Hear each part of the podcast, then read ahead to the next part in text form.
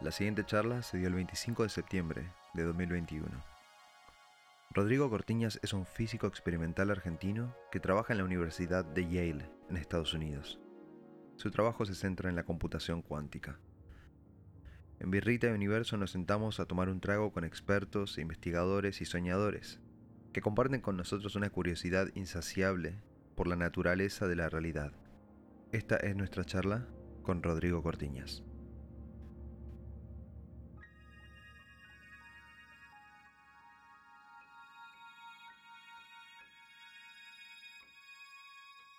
Eh, mecánica cuántica. ¿Qué sería la mecánica cuántica? ¿Qué estudia? Mira, ¿sabes qué? Es una pregunta buena porque yo cambié con mi opinión por completo sobre lo que es la mecánica cuántica en los últimos meses. Yo, fresco, bien, Yo pensaba que. Fresquísimo. noticias Todavía no. Dele nomás. Sí, fresco en, tanto que no es maduro tampoco, pero. Em, pero lo que, lo que yo pensaba hasta hace no tanto era que, era que la mecánica cuántica no era una teoría de la física, sino que era una metateoría en el sentido que la física pasaba a otro nivel y que la mecánica cuántica te da herramientas para calcular cosas a partir de la física. Porque de alguna manera las, fuerzas que animan a la mecánica cuántica son las mismas fuerzas que animan a la física clásica. Entonces como que yo me, convencí de alguna manera que la física era la física clásica, pero que el, el método para calcular que daba la física clásica estaba mal y que había que updatearlo al de la mecánica cuántica que era nada más una forma de calcular probabilidades de, eventos físicos, ¿no? Tipo, chocan estos dos protones, ¿cuál es la probabilidad de que salga un electrón? ¿Cuál es la probabilidad de que salga un muón? ¿Cuál es la probabilidad de que salga un neutrino? Cualquier cosa. Pero ahora me doy cuenta que no, me doy cuenta que la, física cuántica es una física completamente diferente a la física clásica. Las ecuaciones del movimiento son diferentes. Y, entonces, lo que te diría hoy es que la, física cuántica es las leyes que rigen a los objetos eh, subatómicos. Y que sí pasa que cuando tenés muchos objetos subatómicos, su comportamiento cambia y se vuelve el de la física clásica. Pero que, el fundamentalmente correcto es el de la mecánica cuántica. Lo que pasa es que hay, hay algo que pasa que todavía no está muy bien entendido, que se llama la transición cuántico-clásica. Eh, que, te da, que te da la física clásica.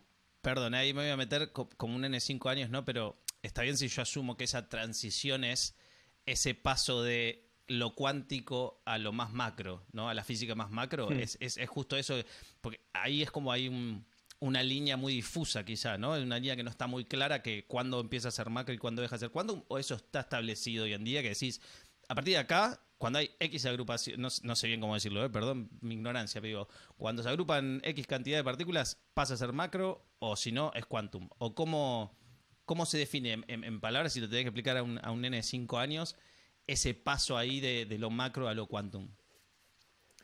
Mira, ahora después cuando termine esto les voy a mandar una, caricatura que me parece que, describe perfectamente esto. Es una caricatura dibujada por uno de los grandes físicos de nuestros tiempos. Y, y es una caricatura de un chabón que se llama Niels Bohr, parado con un uniforme de policía, operando una barrera de autos que abre y cierra. Y de un lado está el mundo clásico y del otro lado está el mundo cuántico. Está el gato de Schrödinger, ¿viste? Como que hay pequeños objetos que te hacen entender que de un lado está el mundo cuántico, del otro lado está, está un gato tipo de Cheshire, como el de Alicia en el País de las Maravillas. Y del, otro lado está la física clásica, tipo una piedra o un auto, ¿viste? un ferrocarril. Y, lo, y, la caricatura esta a mí me, me, toca mucho porque Niels Bohr, premio Nobel de Física, uno el inventor del modelo atómico esencialmente que usamos hasta el día de hoy casi, o una versión primitiva del que usamos hoy, era un tipo que era un genio, era, pero un tipo muy obscurantista, era un tipo muy oscuro en su forma de pensar. De hecho, el tipo se obsesionó con, conceptos místicos. De hecho, el tipo era eh, dinamarqués y incluyó en el escudo de su familia el símbolo del yin y el yang para mostrar un poco eso de los opuestos complementarios de la mecánica cuántica, que si sabes la posición no puedes saber la velocidad y todas esas cosas. El chabón como que la, la, la piró. Y y el tipo este era un dogmático fundador de la interpretación ortodoxa de la mecánica cuántica. Y no se llama ortodoxa porque sí, se llama ortodoxa porque tenés curas. Se llama ortodoxa porque tenés una Biblia y se llama ortodoxa porque si no apelás a eso, la comunidad te considera un loco y que no entendiste la mecánica cuántica. Entonces, es un ortodoxo en el sentido más, más, más, más feo de la palabra, en el sentido más conservador y más eh, ¿cómo se dice? Em, rígido. Como que, que te deja afuera, como que, que pone un nosotros y ustedes. O in o out, claro. Ok, estamos hablando de la interpretación de Copenhagen. Exactamente. Bor es el papá de la. Sí. Exactamente. Que, ok, co- eh, la interpretación de Copenhagen en un, en un nutshell, ¿qué sería? La interpretación de Copenhagen te la voy a simplificar porque a mí no me gusta, entonces además te la voy a bardear. Pero lo que dice la interpretación de Copenhagen es que esa barrera que divide lo, lo clásico y lo cuántico es muy difusa y vos la elegís con tu conciencia, dice la interpretación de Copenhagen, de una manera capaz más elegante, pero al final, si vos agarrás a uno de la, de- de la escuela de Copenhague que te dice que vos tenías razón y lo apretás un poquito, en algún momento te va a decir, bueno, eh, lo que pasa es que yo soy un observador consciente y la realidad es... eh, la, la- la colapso yo con, mi- con mis ojos. Magia. Magia, un poco de magia. Como que de alguna manera el... De hecho, un profesor una vez que vino a dar una charla en... Bueno, yo estaba en- Francia en ese momento, pero un tipo eh, neozelandés era el tipo. Se llamaba... Me olvidé el nombre, ya me voy a acordar. Es profesor en Canadá. Y vino y dijo, la interpretación ortodoxa de la mecánica cuántica es medieval. En una charla. Enfrente de una audiencia de físicos serios, o sea, Claro, claro, claro. de, la de sí, sí. Copenhague. Sí. Y, y- y- y mi jefe se levantó, era un tipo que tenía mucho humor, y dijo, eh, ojalá que quemes en la hoguera. ¿En qué año fue Qué esto? grande. Perdón, porque yo no sé si vos tenés como 300 años de vida, ¿no? O sea, fue hace no No, tanto. no, esto fue, Claro. sí, fue en el 2018. Claro, claro, claro. 2018. La interpretación de Copenhague es medieval, que quemes en la- ojalá que quemes en la hoguera. Fue, fue fabuloso. Y eso te Claro. muestra un poco las dos partes, ¿no? Te muestra que hay Exacto. gente que no está contenta y está tratando de, de empujar los límites. Y hay otra gente que está contenta, que hizo física muy importante, Pero que se da cuenta que es para chiste. Claro. Se da cuenta que... Claro, claro. O sea, eh, eh, de un observador como, como soy yo, eh, desde afuera, eh, en- entiendo la ciencia como, como tratar de, de entender el mundo del universo eh, sacando al humano lo más que pueda. Entonces decir eh, que, que la realidad solo aparece porque nosotros la observamos me parece un poco antropocéntrico, ¿no? Exactamente, lo que pasa que es eso, es el antropocentrismo que vuelve a tomar protagonismo en la interpretación Exacto. del mundo. Me parece que no hay na- nada mejor que oscurantista y medieval y, y la, es Totalmente. la forma correcta de escribirlo. Que, a ver, creo que también hay que por ahí sentar en claro que cuando uno empieza y lo toma como objet- objetivamente esto, ¿no? Es, es un propio actor dentro del universo mismo, tratando de entender su entorno, que bajo cualquier... Cuando vos estás tratando de entender algo, si lo si vos lo podés ver de afuera, yo una analogía que por ahí podría hacer es un jugador de fútbol que está jugando o jugador de cualquier deporte que está en la cancha tiene su visión, su periferia de la cancha.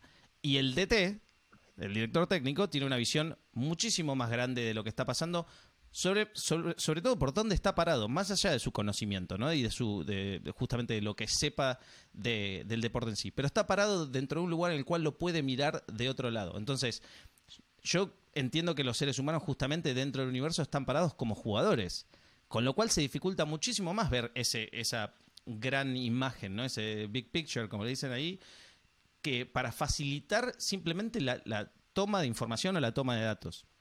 Pero bueno, es la que nos toca y aún así es increíble que el ser humano diga, igual yo lo voy a querer entender, ¿eh? Mira que voy a empezar a estudiar y voy a tratar de ver todo lo que pueda para poder entender cómo está funcionando esto y cómo, cómo pasa eso.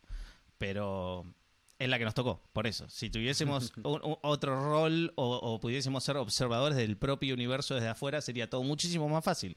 Lo que pasa es que no, nos tocó esta. Ni hablar. Te cuento, ¿viste este librito eh, Ondas es física? Sí. Empezaba todos los capítulos con una frase.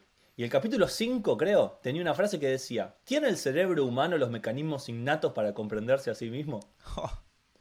Un libro de física de ondas, ¿eh? Claro, claro, claro. Este tipo, este tipo yo te digo, era un capo. A mí me cambió, me cambió mucho la, la forma de pensar en la física. Pero es que, que es claramente eso, vos estás ahí metido, sos de alguna manera una piedra con sentimientos, una bolsa de químicos que tiene un Exacto, sentido de existir. Sí.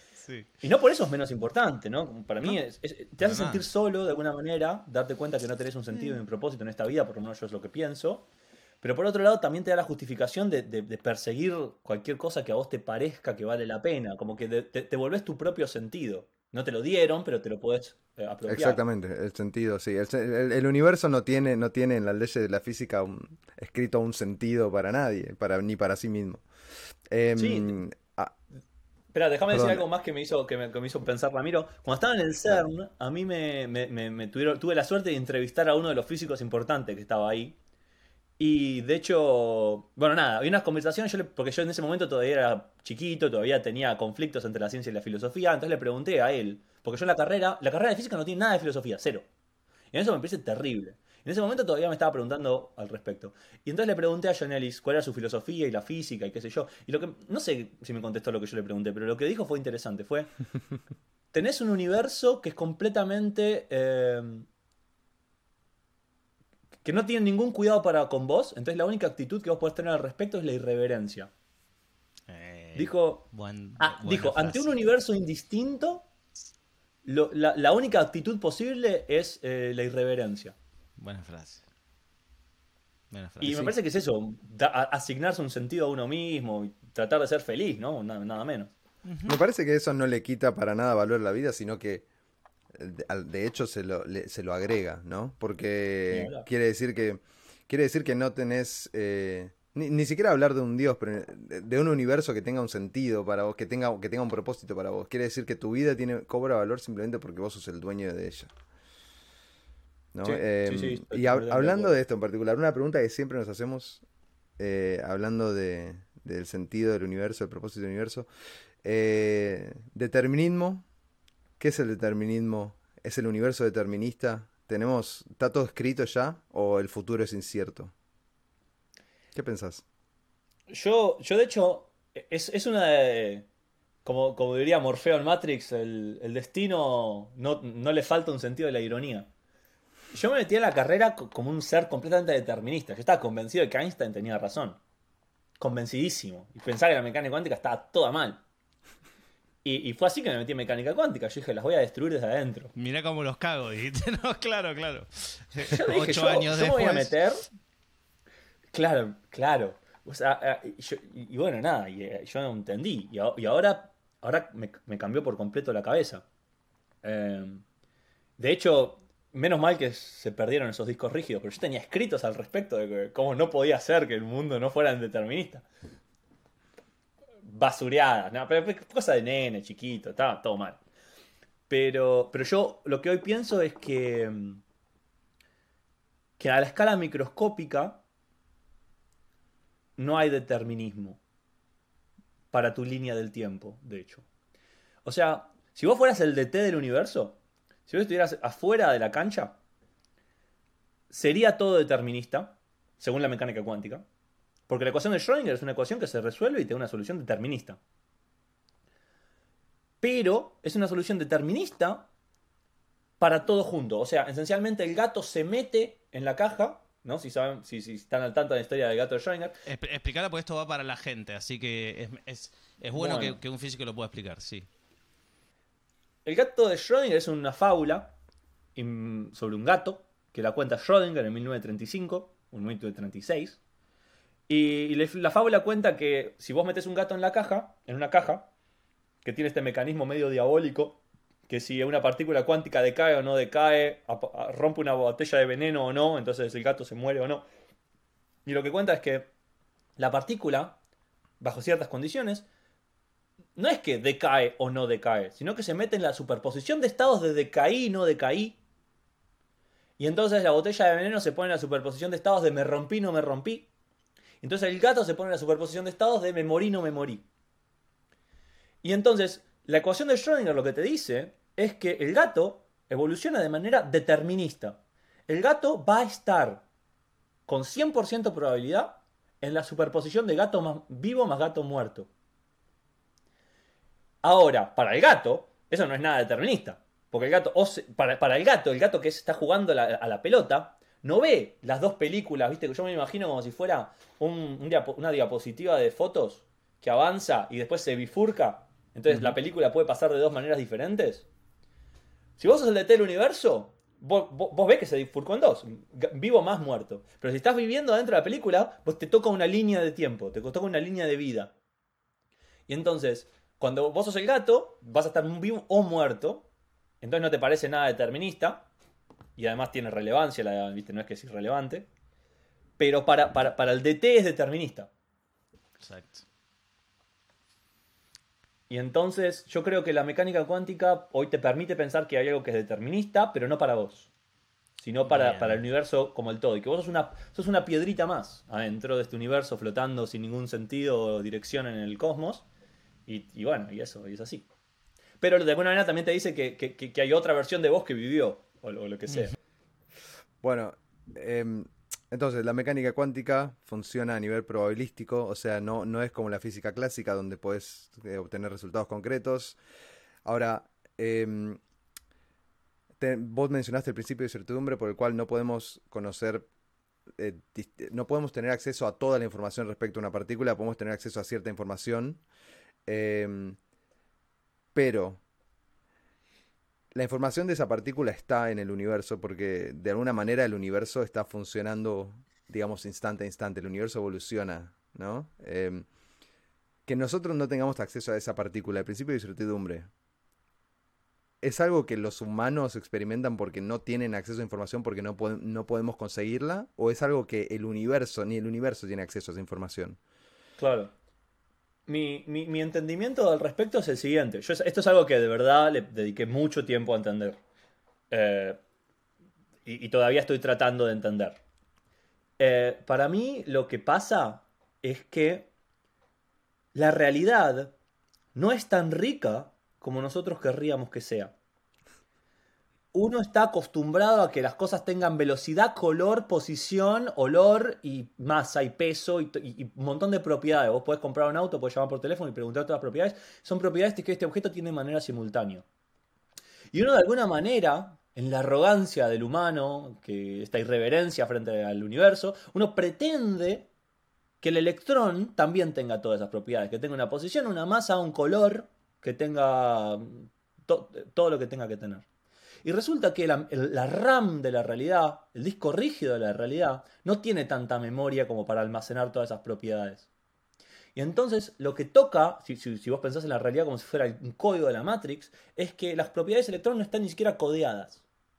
Ese electrón, la realidad no le puede asignar posición y momento simultáneamente a ese electrón. Entonces lo que le asigna sí es una función de onda. Y esa función de onda, uno puede ac- acceder experimentalmente a la función de onda, la puede medir por completo, y lo que es como difícil de entender es que la función de onda es todo lo que hay para saber. Toda la información, todo lo que ese electrón es, está contenido en la función de onda. Y esa función de onda, cuando vos le preguntas la posición o la velocidad, te da respuestas probabilísticas, porque el tipo no sabe. Siempre, él no sabe, él no tiene una identidad, él no sabe quién, cómo está haciendo. Y cuando decís él te referís a que el universo no sabe. Ni el O universo sea, ni el la realidad, claro, ok, ok. Yo lo que diría es que la realidad no tiene un nivel de descripción tan rico como nosotros querríamos asignarle. Está bien, pero entonces uh, te hago una más eh, rápida.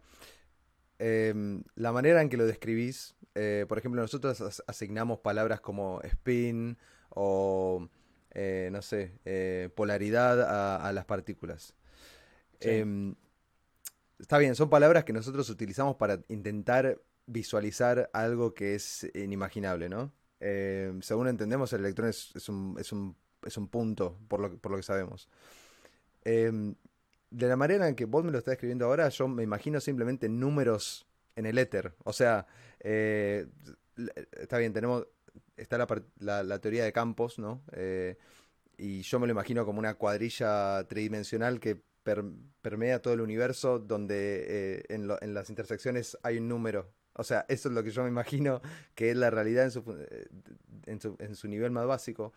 Pero eso parece extremadamente abstracto, no concreto, no, no real en algún punto, y, de- y de ahí emerge una piedra, un auto, un perro. Em, ¿cómo, cómo, Mm. cómo podría imaginarme, eh, o cómo te imaginás vos en su nivel más fundamental la realidad? Em, creo que hay dos niveles para responder esta pregunta. Si yo pienso en un electrón, ponerle una partícula, lo que pienso es una, en, una, en una onda. Lo que pienso es como si fuera una nubecita. Una, una onda, pero es, es más como una nube, diría yo. Como una nube media suave, como si fuera un globo, un, viste como un perro hecho de globo de hule, pero con una forma diferente. Pero, pero ese, de ese material me lo imagino. Difuso, digamos, como con, con- una estructura difusa, que se entiende Claro, pero no se o sea- entiende, ¿no? Exacto, bien. Mm, No sé, es como que el electrón tendría que ser un punto, una pelotita, pero que en vez de ser una pelotita está ocupando como un, un volumen en vez de un puntito. Y ese volumen tiene como esta forma de globo de, payaso. Por otro lado, lo único que existe de verdad para mí, según la mecánica cuántica, es una función de onda para el universo. Y los conflictos vienen cuando vos y cu- cuando agarrás y querés describirte ese auto o ese electrón. Y lo que resulta es que ese electrón no existe por sí mismo, existe englobado en, un- en una, nubecita de estas, pero que te contiene a vos y contiene todo el resto del universo. Y no solo a vos, sino todas las películas que, te divergieron de vos en, toda tu vida y, desde que empezó el universo. Entonces lo único que hay es este objeto que se llama función de onda del universo. Y, de alguna manera lo que te dice es que los conflictos vienen cuando querés poner barreras entre eso y yo, o eso y lo otro. Es todo lo mismo en realidad. Claro, claro. De, vuelta creo volviendo un poco a, a este tema de cómo uno observa, ¿no? Eh, o en qué posición le toca como observador del universo, es como uno también puede llegar a dar una explicación. De vuelta, si fuésemos el DT del universo, que lo vemos desde el palco, desde arriba, creo que todo sería mucho más fácil de explicar, pero al mismo tiempo siendo observadores que participan en el universo, también te toca otra explicación. No es mala, no es buena ni neutral. Es la que es, es la que tenemos, ¿no? Eh, que eso, bueno, es, es, es justamente eso, la que nos tocó. Ahora, muy buena respuesta y vamos, eh, nosotros acá lo que nos gusta hacer un poquito, viste, a veces es agarramos el globo de helio, le tiramos más fuego y subimos y también a veces le sacamos un poquitito de fuego pa- para bajar un poquitito, entonces vamos a meter este el otro lado que es el, el- el lado que te toca el día a día, después ya vamos a, a retomar en este, en, en tratar de entender al universo que nos rodea, pero me parece bueno preguntarte qué te acercó a la ciencia, cuáles fueron tus primeros encuentros con la ciencia y qué fue lo que te apasionó de la ciencia al principio. ¿Qué me acercó a mí la ciencia? La verdad es que esa, esa pregunta no te la puedo responder. Lo que te puedo contar es la historia que yo me cuento a mí mismo al respecto. No, no sé cómo fueron las cosas de verdad, pero lo que, cuando yo pienso para atrás, lo que, lo que me viene es que, que yo no quería hacer una carrera que se podía considerar normal bajo ciertas varas. En mi casa son todos abogados. Primero, mamá, papá son abogados, mi hermana es abogada. Yo no quería ser abogado. El vecino, un vecino muy querido nuestro, muy, viste, muy, muy de barrio, un tipo que, que me traía yogures a mí cuando yo era chico, me decía, loco, Dios le da pan al que no tiene diente, ¿cómo no vas a seguir abogacía? ¿Cómo vas a hacer el negocio familiar, que tienen los estudios, que les va bien? La verdad es que eso nunca me tocó mucho. ¿Y, y qué hacer era la pregunta? A mí siempre me gustó la, la- ciencia y, para mí estudiar física fue, fue un- Hoy lo, lo veo y en ese momento creo que también lo viví así, como un acto de rebeldía, porque en casa querían que, que siguiera o abogacía, que yo, yo, en- por lo menos en ese momento era dado para la lengua, ¿viste? me podía charlar las cosas y me, servía y como que me, po- me podría haber ido bien como abogado. Eh, o querían, porque estaba un poco claro que yo era, tipo, me gustaba la matemática, entonces mi viejo me decía, bueno, ingeniería en petróleo en el ITBA. Ahí va, de una, claro. Eh, ¿Qué vas a hacer? Y, y la verdad es que lo consideré bastante porque ingeniería en petróleo me parecía lo suficientemente original como para estar contento al respecto, pero no, no me terminé de mover. Y me acuerdo que en un momento hice una lista en un papel y puse un par de carreras, creo que ingeniería en petróleo, alguna otra ingeniería, puse piloto de avión y puse física. Y hice un par de, cruces, de cruces y todo, apuntaba a que tenía que ser no físico, cualquier cosa menos física. Y terminé estudiando física igual.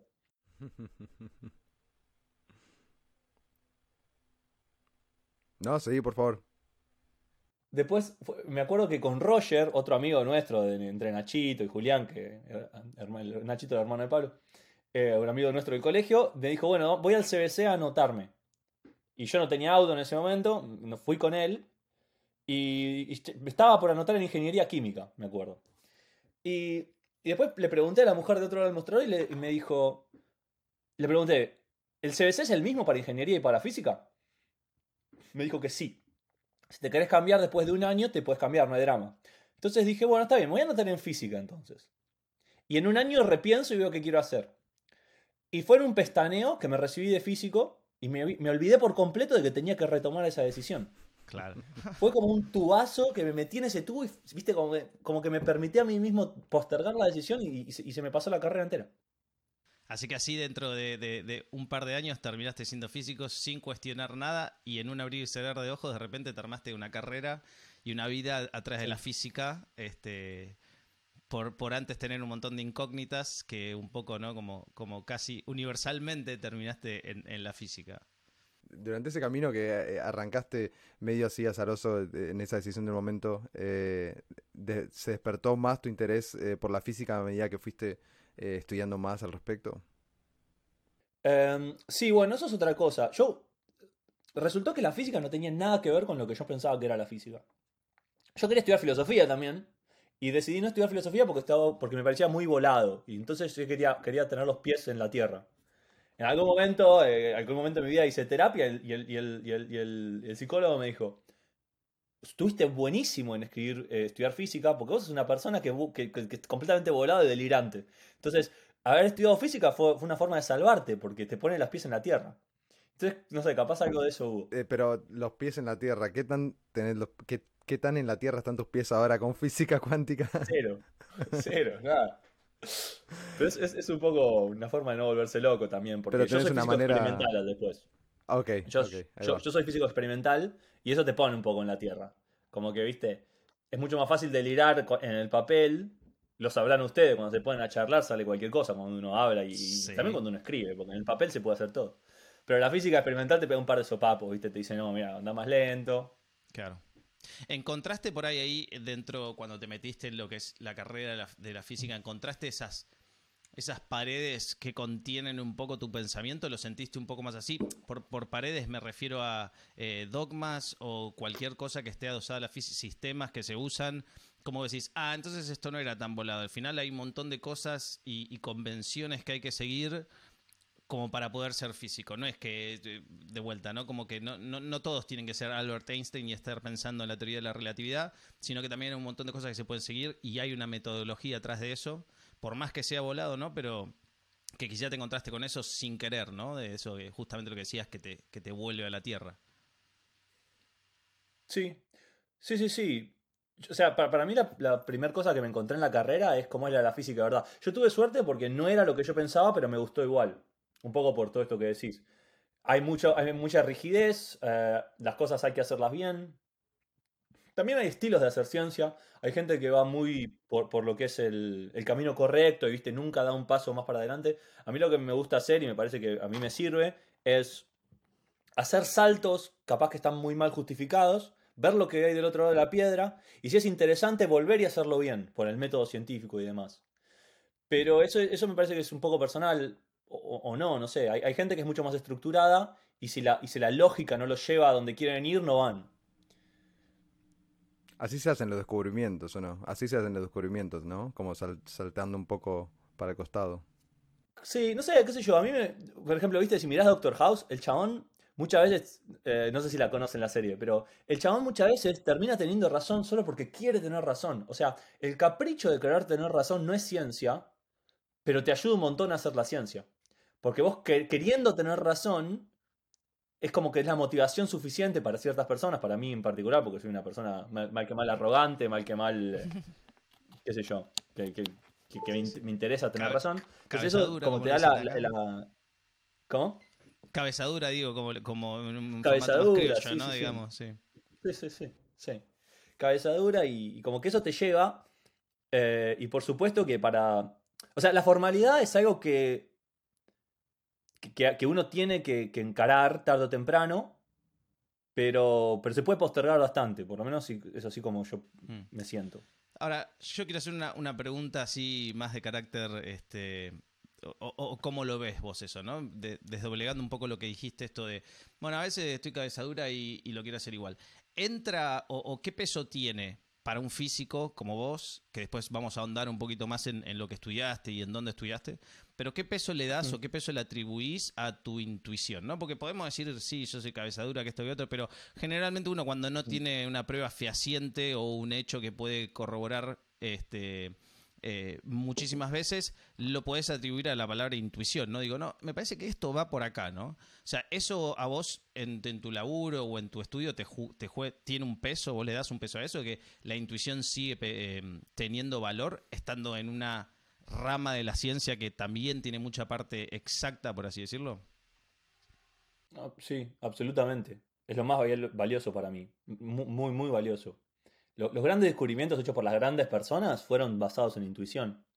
Y después, ¿qué pasa? Cuando vos tenés una buena intuición, el mundo enseguida te va a decir que estás equivocado y que, como no lo puedes probar, que te vayas a tu casa.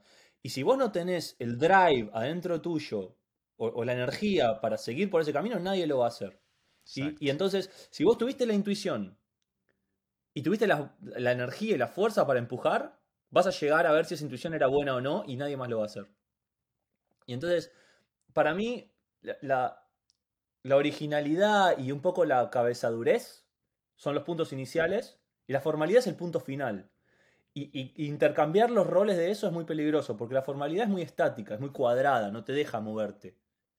Y, la formalidad para mí es el, punto final de la ciencia, sí, pero tiene que quedarse ahí. Antes viene todo. ¿Hubo algún momento en el cual te diste cuenta que eh, realmente funcionan así las cosas, porque por ejemplo, cuando vos recién empezás, un estudiante sale de la facultad, etcétera, lo más probable es que eh, intente jugarla segura y moverse dentro de las, de las reglas, em, pero me, suena como que mientras más temprano te enteres de que no tenés que necesariamente seguir las reglas al pie de la letra, eh, mejor para vos, ¿no? Sí, no, todo el tiempo, incluso hoy. ¿eh? Es muy difícil es, muy, es muy difícil saber qué estás haciendo. Hay muchas veces que decís, bueno, a ver, me voy a entregar a este delirio y, pasar semanas o meses pensando en algo que capaz está completamente mal. O me meto a lo seguro, ¿no? Y es un tema de optimización. Yo acá estoy de postdoc, voy a estar tres años. No me puedo pasar seis meses tirados en una idea mala. No, nunca has tirado, porque uno siempre aprende, pero. Entonces hay, que, hay que jugársela todo el tiempo. y, y yo lo que pensaba era que la filosofía me encanta al día de hoy, pero pensaba que era un poco, a ver, quién decía las cosas mejor, como que no había una noción de verdad objetiva atrás. Yo cuando me metí en, física era porque estaba buscando esa noción de verdad objetiva. Y lo que encontré fue que esa noción de verdad objetiva no existe, lo único que hay son personitas que dicen que hablan de modelitos, y si ese modelito más o menos anda, es un modelito que está bien. Entonces como que, de alguna manera, lo que pasa es que vos no tenés que tener razón, sino que tenés que decir algo que se tenga. Y, y muchas veces es más trabajo que otra cosa eso. Sí, y la, gente de afuera tiene una visión de la ciencia que es súper eh, rigurosa y súper estructurada, etcétera, y lo es en un punto, ¿no? Pero la realidad es que al final eh, es una es una ¿cómo se llama? es una industria humana. Nosotros, eh, digamos, inventamos el método científico y como es y, y, y, los descubrimientos que hicimos lo decimos por, por observación humana, ¿sí? O sea, no, no es que vino alguien desde afuera y nos dijo el universo funciona así. Entonces eh, hay que recordar eso en algún momento y también está el tema de eh, que hay mucha autoridad, ¿no? Tenés grandes personas que ganaron premios Nobel porque hicieron descubrimientos eh, súper importantes y la gente lo toma como, ok, eso es un hecho, ¿sí? Y funciona para tu experimento tomarlo como un hecho, asumir que eso funciona así, porque el experimento te va, te va a, dar supuestamente un resultado correcto. Pero de nuevo, al fin y al cabo, somos humanos intentando ver qué, qué está pasando, ¿no? Sin hablar. De hecho, yo cuando pensé que me metía en la física, yo tenía miedo de, entrar en un lugar donde las almas fueran muy cerradas, ¿viste? Donde la gente no pudiera pensar con libertad. Y lo cierto es que no es así. Mi novia, yo la conocí en la carrera de física, tiene, había hecho teatro hasta ese entonces de su vida. Eh, tengo un amigo de los más queridos míos que es, eh, dejó la física para ser cocinero porque le encantaba cocinar. Y después volvió a la física. Y ahora está estudiando biología y, ¿entendés? Es, un, alma completamente libre de lo más estimulante para conversar. Gente que todos en la carrera de física tocan algún instrumento, son músicos de alguna u otra manera. Entonces esa noción de que... Perdón que, perdón que interrumpa ahí, pero ¿haces algo de música vos? Yo sí mm, quisiera hacerla mejor, la verdad. pero yo tocaba la trompeta y ahora tengo una guitarra ahí. Bueno, los tres, los tres hacemos, tocamos instrumento, no importa, porque siempre hay para mejorar. Pero solo quería ese detallecito. Perdón que te interrumpí, pero está bueno ahí ese, perfecto. Tenés, mucha razón, creo, y está muy, muy linkeado con la física, la música, ¿no? en algún sentido. Pero perdón que te interrumpí porque venías, venías eh, hablar. en una, eh. Mira, yo he tenido profesores en la facultad que Mm. traían. Uno una vez trajo un violín en una clase de física de ondas. Trajo un violín y nos dijo: Mira lo que está pasando acá. Y lo que pasa con el violín es muy interesante desde el punto de vista físico. El chabón estaba haciendo ecuaciones en el pizarrón y en una de su fundón boli- violín. Primero él tocaba el violín, dos nos explicó lo físico con el violín. Y, y después lo- los profesores más alucinantes que tuve fueron personas que agarraban y te, te derivaban unas ecuaciones así de esas que, que- que se, se ponen en las remeras. Y, y después se daba, después se daba vuelta y, y te agarraba y dice, bueno, ¿ves? Cuando vos te levantás a la mañana y, y tomás la leche y te explicaba la leche desde la ecuación. Entonces esas personas como que pueden ver el mundo de todas las formas posibles. Exacto. Son exacto. increíblemente estimulantes. Mira, de hecho estaba escuchando recién a, a Michio Kaku eh, eh, hablando de eh, su experiencia de cuando él se interesó por la ciencia. Él contó que vio un artículo cuando era muy chiquito de que Einstein había muerto. Estaba en, la- en, en- en- el periódico. y, y él se preguntó por qué, eh, porque el artículo decía que Einstein no había podido terminar su manuscrito, que era su teoría del todo. Einstein murió sin descubrir la teoría del todo, ¿no? Eh, y, y él decía que la razón por la cual Einstein falló eh, era porque durante sus primeras sus primeros descubrimientos sobre la gravedad, la relatividad, etcétera, Einstein tenía un modelo mental que era básicamente basado en intuición, que era sobre pensar en pelotas cayendo, eh, viste, cosas que nosotros podemos entender con nuestros cerebros humanos. Pero que ah, mismo Einstein escribió en sus notas que cuando llegó, cuando estaba pensando en el problema de la teoría del todo, la unificación de, de, eh, mecánica cuántica y, y relatividad, Einstein dijo él mismo que no había podido encontrar ese modelo mental, cómo pensar en eso, eh, con eso que vos decís, tipo pensar en cosas, la leche, pensar en cosas que podemos entender a nivel humano, ¿no? Eh, entonces me parece súper importante eso. Y los profesores que lo explican de esa manera son los que más te llegan. Ni hablar. Y de- déjame decir el nombre de este profesor, se llama Oscar Martínez, y tenía un libro en español que, que se llamaba Ondas es física. Y yo como estudiante le dije, Oscar, ¿por qué le pusiste ese nombre a este libro? Es un bajón. Tipo, cualquier otra Cero cosa. ¿por qué le cero, cero clickbait ahí. Ondas ahí. es física. Claro. Y, y el tipo me dijo, ¿qué nombre hubieras puesto vos? ¿Viste? Como que no me dio una buena respuesta. Pero, pero, pero con los años, lo que entendí, entendí el título. Es las ondas están en todos lados, están en la leche, están en, la gravedad, la- en la mecánica cuántica. está- eh, la- entender las ondas es entender la física. Bueno, nada, pero quiero decir, este chabón había, había visto la Matrix, ¿viste? Eh, eh, mira, me sacaste la palabra de boca porque estaba por decir justamente eso, que uno si, si ni siquiera teniendo un análisis profundo de la física, o sea, no siendo un profesor de física ni un PhD ni nada, si uno ya se interesa por la física y, e intenta entender básicamente que la física interpela todo, ahí se da cuenta que todo es física, ¿no? Entonces, ese, e- e- ese lado, por eso te decía que es como ver la Matrix, ¿no? En La, la escena de Neo, que, que de repente empieza a ver números y vos decís, ah, claro, está bien, o sea, ahí entiendo. Está veo viendo la simulación. Claro, Ve la, No- ve la realidad en, en su forma más pura. exacto. No entiendo, o sea, no, no te puedo explicar o, o darte la ecuación de todo, pero, pero sí entiendo cómo le interpela, ¿entendés? Y eso ya es, como decís vos, ¿no? Como ver la realidad de otra manera o tratar de explicarla de otra manera.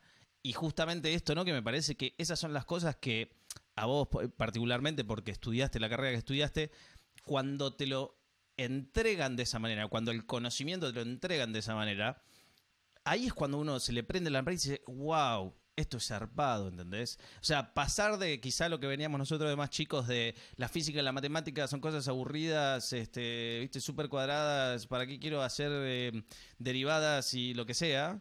A, ah, no, pará, esto es como el lenguaje del universo, básicamente. Y si yo más o menos puedo tener un entendimiento de esto, es como ver la mejor película del mundo constantemente con tus ojos, ¿no? Cuando caminas por la calle. Eh, así Sí, que sí, sí, sí, totalmente.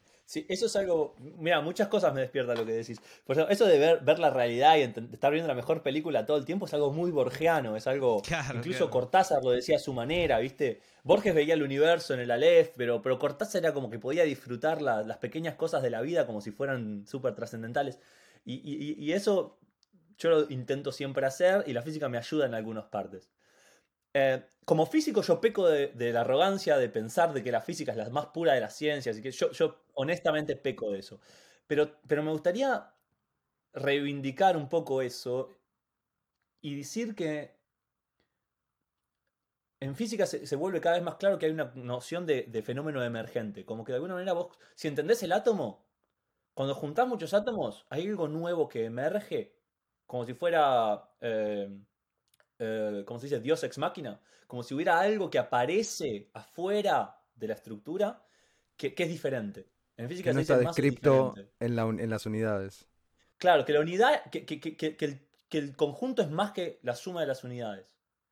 Y por ejemplo, eh, yo creo que nunca se va a completar el proyecto de entender el color de ojos que va a tener tu hijo desde la física de partículas. ¿Entendés? La ecuación esa de la remera del CERN, el lagrangiano del universo, es verdad que tiene todas las ecuaciones posibles. Y es verdad que en principio lo podrías derivar desde ahí. Pero me parece que reducir la biología a la física es un poco un insulto a los intelectos que se dedicaron a estudiar la biología. Y sin ellos no tendríamos medicina, sin ellos no entenderíamos, entenderíamos muy poco. Nosotros como físicos tenemos un lujo. Per-. Perdón, dale, ¿qué? No, no, No, no, no, seguí, no, seguí, por por favor, seguí vos. Yo quiero decir, como, como físicos tenemos el lujo de, de, de hacer, de estudiar algo muy chiquitito. Por ejemplo, mi doctorado fue en física atómica. Yo hice mi doctorado, estudié cinco años estudiando un átomo. Uno. ¿Entendés? Y no era un cualquier átomo, era un átomo que tenía un electrón Claro, claro. activo. O sea, era lo Sí. más ridículamente simple del mundo. Cuando vos te pones a pensar que me tomó cinco años entender mediocremente eso. No, no, no, no puedes pretender eh, entender la química ni siquiera, o la Claro. biología, ni hablar de la sociedad, ni hablar de la psicología. Y, y como que to- todos estos diferentes objetos de estudio me, merecen diferentes técnicas de estudio, más o menos cercanas a un método científico puro.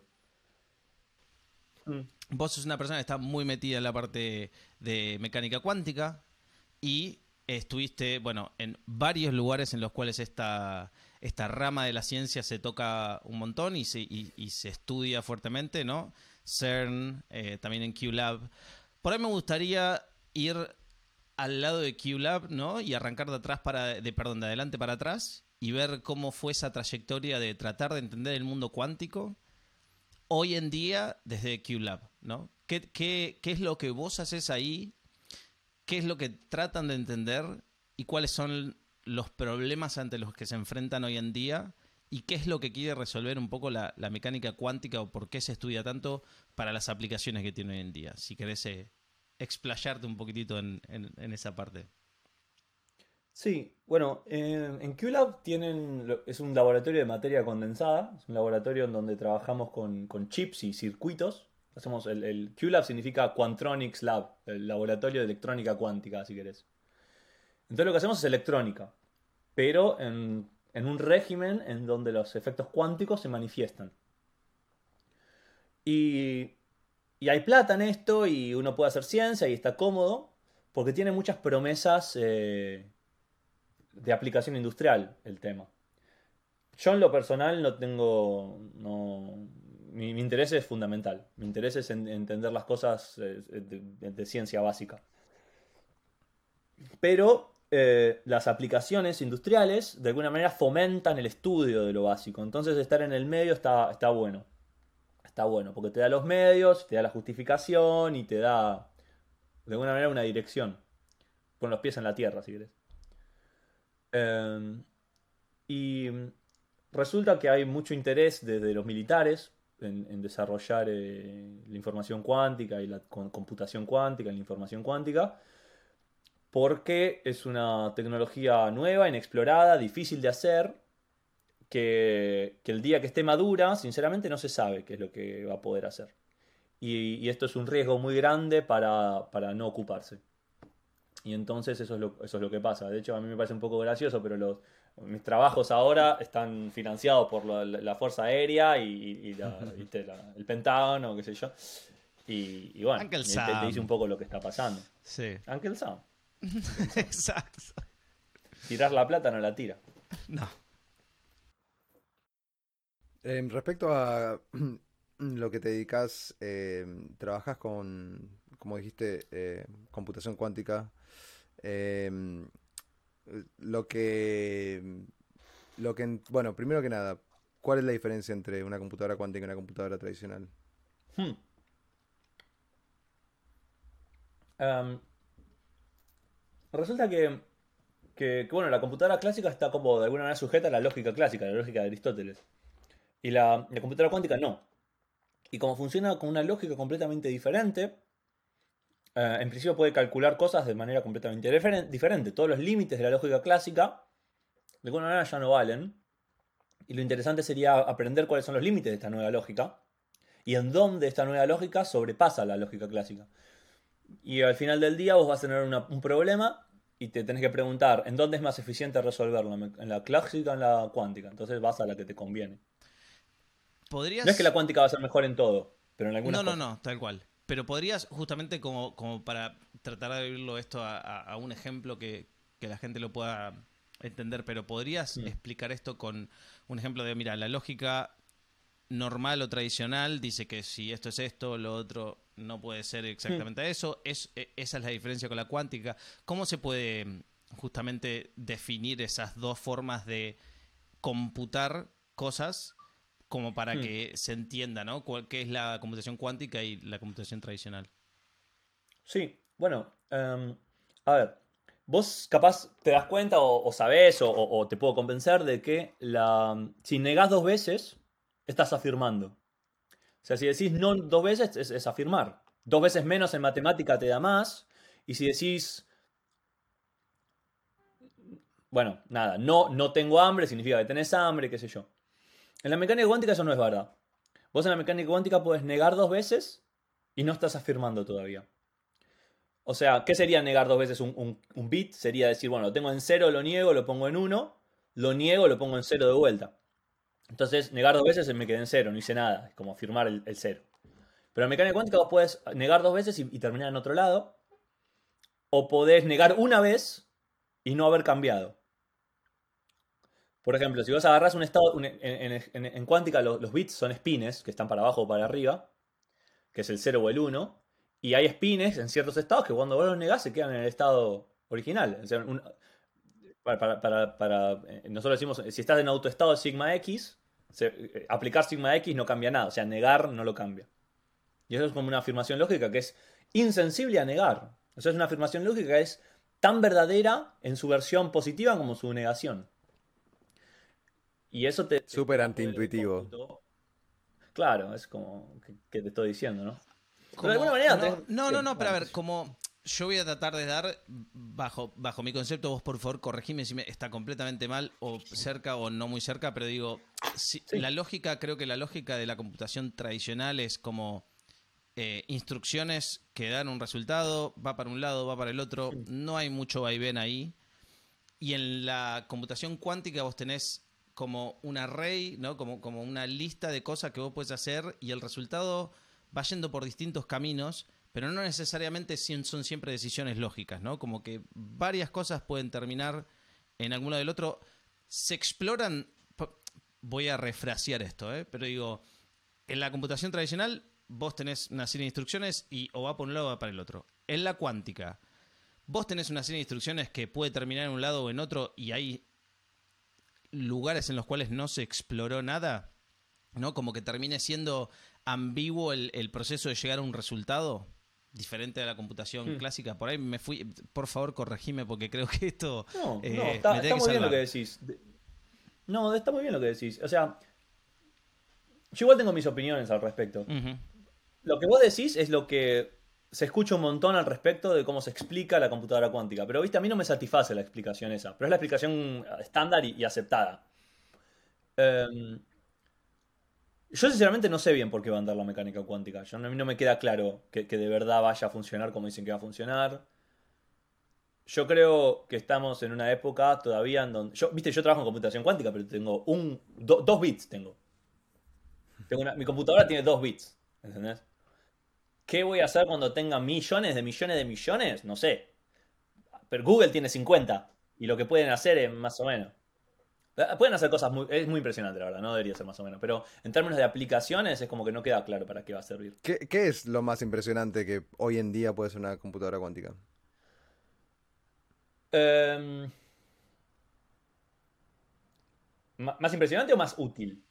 ¿En dónde se destaca por ahí, no? ¿Cuál es la diferencia entre la, la computación tradicional y la ¿En dónde le gana, Claro. en dónde le gana una por computadora? ejemplo, eh, Google ahora publicó, un- en 2019, publicó un, un paper en donde lo que ellos hacen es ampliar una distribución multidimensional, ¿viste? O sea, si vos querés ampliar una distribución unidimensional, tenés una, una línea, entonces tenés que decir, a ver, bueno, ¿qué valor tiene este punto? Y lo ves. ¿Qué valor tiene este punto? Y lo ves. Eso es ampliar una línea. Pero Ok. si te doy un plano, tenés que elegir un- una coordenada y otra y ver qué valor tiene ese. Claro. Y ahora en el cubo te digo, bueno, a ver, este, esta coordenada X, esta coordenada Y, esta coordenada Z, ¿qué valor tiene acá? Como Claro. imagínate que estás midiendo la temperatura de la Tierra. Me tenés que decir Claro. eh, latitud, longitud y a qué altura del piso querés mirar la, la temperatura, ¿no? Estás midiendo el valor temperatura en, en una distribución de tres dimensiones. Pero si mirás en economía, por ejemplo, tenés distribuciones de millones de, de dimensiones. O sea, de, de- de qué va a depender el Producto Bruto Interno de Argentina? Buah, Sí. Va a depender de Claro, y tenés claro. un montón de variables. Claro, la pregunta es. ¿cómo, ¿cómo sampleas esto? Porque ponele, ¿querés mejorar el Producto Bruto Interno de Argentina? ¿Qué, qué- qué variable tenés que mover? Y bueno, entonces tenés que samplear. Bueno, ¿qué pasa si esta variable vale esto? ¿Qué pasa si esta variable vale lo otro? ¿Y cómo hacer para samplear una distribución multidimensional? Es muy difícil.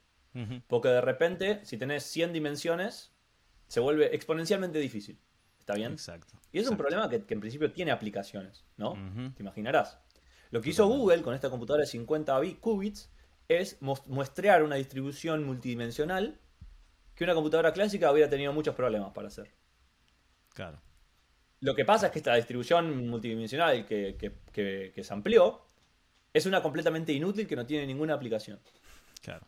No es el Producto Bruto claro. Interno de ningún país, no es la temperatura del pla- de, de- del- de- de nada, Que- Sí, No es sí, la- totalmente. Es porque es una, pudimos. es una abstracción matemática que se adaptaba bien al sistema que ellos tenían. Claro, claro, claro. Eso es bastante Por lo que- impresionante. Por lo que entiendo, eh, es, es la computadora cuántica podría ser buena en problemas multifac- multifactoriales, ¿no? Donde, Multidimensionales, sí. Pero esto es lo que vos dijiste, ¿viste? De, de, que, de que puede recorrer un montón de posibilidades al mismo tiempo.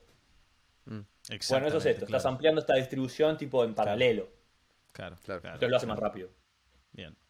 Bueno. sa- satisface la respuesta. Eh, entonces entendemos que nada, la computación cuántica obviamente estamos en, en- en- en la, la vida temprana, ¿no? Todavía es un infante, es un bebé que, que vamos a llegar ahí en algún momento y, y- y ver eh, en qué para seguramente tenga aplicaciones que, que- que interesen o por lo menos se puede ver, ¿no? Como en un futuro cercano qué es lo que podrían llegar a ser.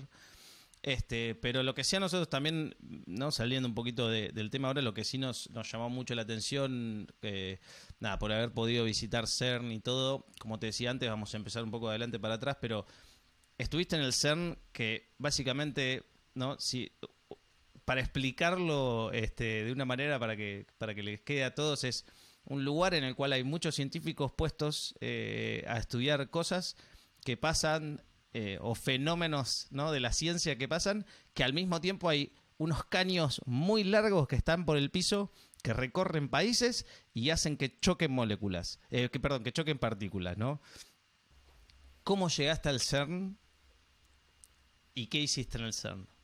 Es una. No sé, a mí me divierte esa historia porque estaba en la facultad, un día llegué temprano, estaba tomando un café eh, y hay- había una revista interna de la Facultad de Ciencias Exactas y Naturales y había una, y entonces me la agarré y me la puse a leer. Y resulta que un profesor de la facultad, involucrado en el CERN, es un físico de partículas, había posteado en esta revista que había una, eh, una pasantía de verano en el CERN y que vos podías aplicar. Y me quedo.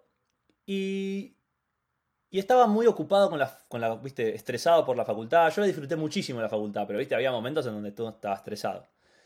Y entonces ll- llené, llené, llené el formulario, viste, para la aplicación, pero me faltaba la carta de motivación y no terminé. Terminé ese cuatrimestre súper requemado de las materias.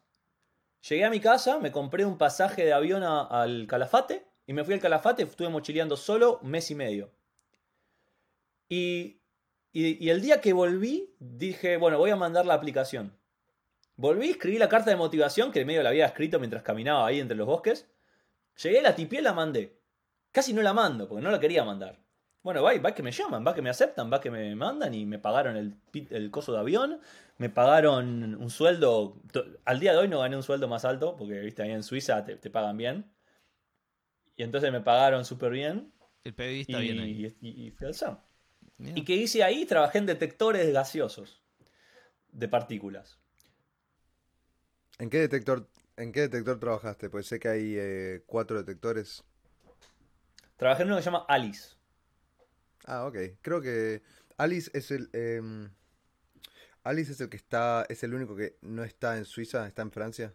Exactamente. Alice está en Francia y es un detector de iones pesados más que nada. Los otros detectan partículas, pero a Alice lo que le gusta es hacer chocar núcleos de plomo. Ahí va. Más a la Entonces, ciertos meses, ciertos meses, el colisionador de hadrones colisiona protones para los otros detectores más que nada. Y otros meses colisiona núcleos de plomo para Alice. ¿Por qué? Mm, perdón, seguí, Ramiro. No, no, no, iba a ser eh, la última, ¿no? Que esta se contesta bien rápido, pero que, es lo que escuchamos eh, generalmente, ¿no? De, del CERN y que están colisionando partículas. Si tuviese que definir brevemente por qué no se va a generar un agujero negro ahí, ¿no? Que la gente a veces como que, que eso le interesa saber. ¿Cuál es, eh, ¿Cuál es la falsa concepción de que de ahí puede salir un agujero negro y que de ahí puede armarse un montón de problemas, más que termina siendo un centro de estudio científico que nos ayuda a progresar como humanidad, ¿no? ¿Por qué? ¿Por qué hay un falso concepto ahí? Yo no sé, te, aprovecho para contar algo gracioso. Hay una página de internet que se dice va el CERN destruir el mundo.com y, y, vos pones enter y, y la página de internet es una gran pantalla negra que dice no. y ese es todo el chiste. Ahí está. Eh, claro, claro, ¿Por qué se generó eso? Te puedo dar una explicación, pero no es científica, es política. Porque al CERN le conviene que se ande hablando de que, del CERN. ¿Me entendés? De hecho, la partícula de Dios, ¿por qué le, por qué le pusieron partícula de Dios? Digamos? ¿Qué tiene ahí de divino? Bueno, lo que pasa es que esto trae una publicidad obscena. Y el CERN es un lugar donde se gasta mucha plata. Entonces el CERN necesita tener el, público de su lado, digamos. Y entonces a mí me parece que es un poco un movimiento así medio marketinero. Mm. Después, científicamente no, tengo, no tengo idea cómo se podría formar un agujero negro ahí. No, no, tal cual. Capaz que viene de la mano de que las energías de esas partículas es más alta que la energía de cualquier otra partícula del universo. Claro. Claro, sí. sí, por un tema por ahí, claro, muy matemático, pero también al mismo tiempo creo que, hay una un desfasaje ahí. ¿no? Cuando... no es más que todo en el universo, pero muy fuerte. Eh, claro, pero digo, hay un desfasaje también. Me digo, me digo, no. no, no, está bien, está bien. Ya está, quedó grabado. Eh, no, pero digo, hay un desfasaje también en entender que por ahí eh, la ciencia es, es, es, un estudio muy caro por todo lo que hay que hacer y todo lo que hay que armar y todo lo que hay que bancar atrás para quizá un resultado bastante intangible para los problemas más eh, que están más a flor de piel de la gente, ¿no? Los problemas más tradicionales, si querés decirlo, de cada país o de cada región o lo que sea. Entonces, está bueno ver cómo también en algún punto la ciencia se tiene que marketizar, ¿no? Que tiene que hacer un poco de marketing como para que también de, es muy difícil por ahí explicar, no, mira, porque después de esto nosotros podemos sacar grandes avances tecnológicos entonces, de alguna manera u otra me parece que eso lo hay que hacer. Así que muy bien, muy bien respuesta a la pregunta. Me parece que ahora toda la gente que ve el podcast se va a entender que, el CERN no va a destruir el mundo. Eso es bueno. Sí, no, no, no, claro. Yo, igual, para citarte a algún profesor de la facultad, que no me acuerdo quién, pero alguien dijo una vez que lo que es caro para un país es no hacer ciencia. Eso es caro. O sea, no es que la ciencia es cara, lo que es caro es no hacer ciencia. Porque es cierto que nosotros no sabemos qué es lo que va a salir, pero no sabemos lo que va a salir porque todavía no lo descubrimos, ¿entendés? Estamos como tratando de entender qué va a pasar y una vez que entendemos se ve. Y puede ser que no tenga ninguna aplicación. Pero qué sé yo, la, tomografía PET, ¿viste? Que seguramente alguna en tu vida te hiciste, salió del CERN. Totalmente. Internet salió del CERN. Sí, bueno, exacto. Eh, esa ni, más ni menos. La pequeña cosa que, cuando estuvimos ahí, que lo vimos, que está el ordenador, ¿no? El, desktop del CERN y es algo muy gracioso que tiene al lado una, una sí, como un, pedacito de papel medio raspado, medio sacado que dice Do not turn this off, no lo apague. ¿Viste? Como era el primer servidor que existió en el mundo, tipo tenía adosado al lado, no se apague esto, por favor. Eh, una cosa muy graciosa que no- me pareció el CERN es que cuando hicimos el... Nosotros fuimos y hicimos un tour. O sea, eh, con, con, con, con el Cabo y con Ramiro eh, teníamos, tenemos dos cosas en la lista. Una es ir al CERN, que ya le hicimos, y la otra es ir a Cabo Cañaveral a ver un cohete despegar. Ahora el Em, 18 de diciembre. ¿El 18 sale uno? ¿Es El SpaceX 18, o- no sé si Cabo Cañaveral, pero algún lugar por acá sale uno grande. Ok, bueno, esa es una que tenemos que hacer. Eh, y cuando fuimos al CERN, hicimos obviamente la visita guiada de turista. Eh, me pareció increíble lo que armaron ahí para el público general. O sea, es súper accesible, ¿sí? Y es súper interesante. eh, está... eh, yo pod- tranquilamente podrían haber no hecho nada, ¿no? Pero está muy bueno. Pero en- me parece que estábamos arriba de Atlas, es donde está la exposición. es, es Atlas, ¿no? El, el detector que está abajo. Hay varias exposiciones. Hay una en hay- Alice que, que creo que está hecha por la misma gente que hizo la que está arriba de Atlas. eh, Pero solo fuimos a esa. La, que- la- la más linda para mí es esa que está en el centro de visitantes. Cuando entras at- atrás, Sí, sí, sí, sí, fuimos ahí, fuimos ahí, sí. claro, esa es la Hicimos, más hicimos todo. Sí. Sí, y lo, lo- lo que me pareció gracioso fue cuando nos llevaron a ver eh, bueno, la gente que estaba trabajando ahí, tipo, hay un vidrio, como si fuera un zoológico, donde estaban eh, ingenieros o físicos o lo que sea, eh, sentados haciendo su laburo y tipo los turistas atrás sacando fotos y, y, tipo, me imagino yo si estuviera en mi oficina y tipo de repente pasa un grupo de turistas sacando fotos, digo, ¿qué carajo están haciendo, no? Pero, pero no, la verdad que fue una visita súper, súper linda y eh, había familias con chicos eh, y, y, como decir, me, me- me parece genial que lo hagan así de accesible. Sí. Em, Te puedo contar bueno, algo lindo del CERN, que es, el, el CERN Sí. se funda creo que en 1954, y lo fundan uno de los grandes fundadores de la mecánica cuántica, creo que Dirac, que era uno de los que estaba involucrado. Y una de las cosas del CERN fue hacer una inversión tan grande que fuera imposible si no hubiese eh, varias naciones reunidas. Y esto fue posguerra. Vos fijate, hacía 5 años, 10 años capaz, estaba terminando la Segunda Guerra Mundial. Y el CERN fue uno de los polos en donde dijimos, di- dijimos, dijeron, los europeos, acá vamos a hacer ciencia juntos y vamos a depender, vamos a interdepender el uno del otro. Entonces fue de alguna manera un, un- un, ¿viste? un, un statement de Claro. "Va- vamos a De dejarnos paz. joder, vamos, vamos a trabajar Sí, sí, sí. juntos. Sí, sí. de claro. Es, es- es increíble, es un statement de, de decir, hay algo más grande que nosotros que, Sí. tenemos que dejarnos de, de- de preocuparnos por, por estas eh, por estas estos conflictos que tenemos entre personas. Somos bastante más chicos que, que, lo, impo- que las cosas importantes. Sí. Em, Sí, sí. Bueno, volvamos un toque, em, volvamos un toque a, a divagar un poco. Eh, hablemos un poquito de, de nuevo de mecánica cuántica, podríamos hablar por años. Mm. Em, algo que siempre me costó entender es eh, el, el entrelazamiento cuántico, el quantum entanglement. Em, ¿qué está pasando ahí? ¿Qué carajo está pasando ahí? O sea, es, eh, eh, es algo que, mira, yo te digo, vos dijiste en la charla que cuando entraste en física dijiste que querías probar que la mecánica cuántica era una teoría incompleta, que, que el universo no es probabilístico, ¿sí? Yo tengo ese, ese sentimiento, esa intuición también, que cada vez se va destruyendo más por las cosas que leo. Eh, pero eh, con el entrelazamiento cuántico veo como una, no sé, veo, veo ahí algo súper misterioso que no sé en dónde ponerlo. eh, y tampoco sé si lo entiendo, probablemente no, creo que probablemente no. ¿Qué es el entrelazamiento cuántico y, y cómo lo entendés? Mira, yo tengo una personalidad sumamente obsesiva y yo me obsesioné durante 10, los últimos, maybe, capaz 7 años en entender el entrelazamiento cuántico. Yo, de hecho, lo que me molestaba de la mecánica cuántica era el entrelazamiento. Em, de hecho, mi tesis en la Universidad de Buenos Aires la hice en entrelazamiento de fotones. Eh, y fue ahí que, em- em- viste, me enojé cada vez peor y peor y peor porque no, no podía ser. Después yo fui a París y en París yo, trabajé en, un laboratorio que se llama el de laboratorio Castro Brussel. Que, mm, y bueno, y trabajé en el laboratorio de un tipo que se llama Serge Haroche, que era premio Nobel de Física del 2012.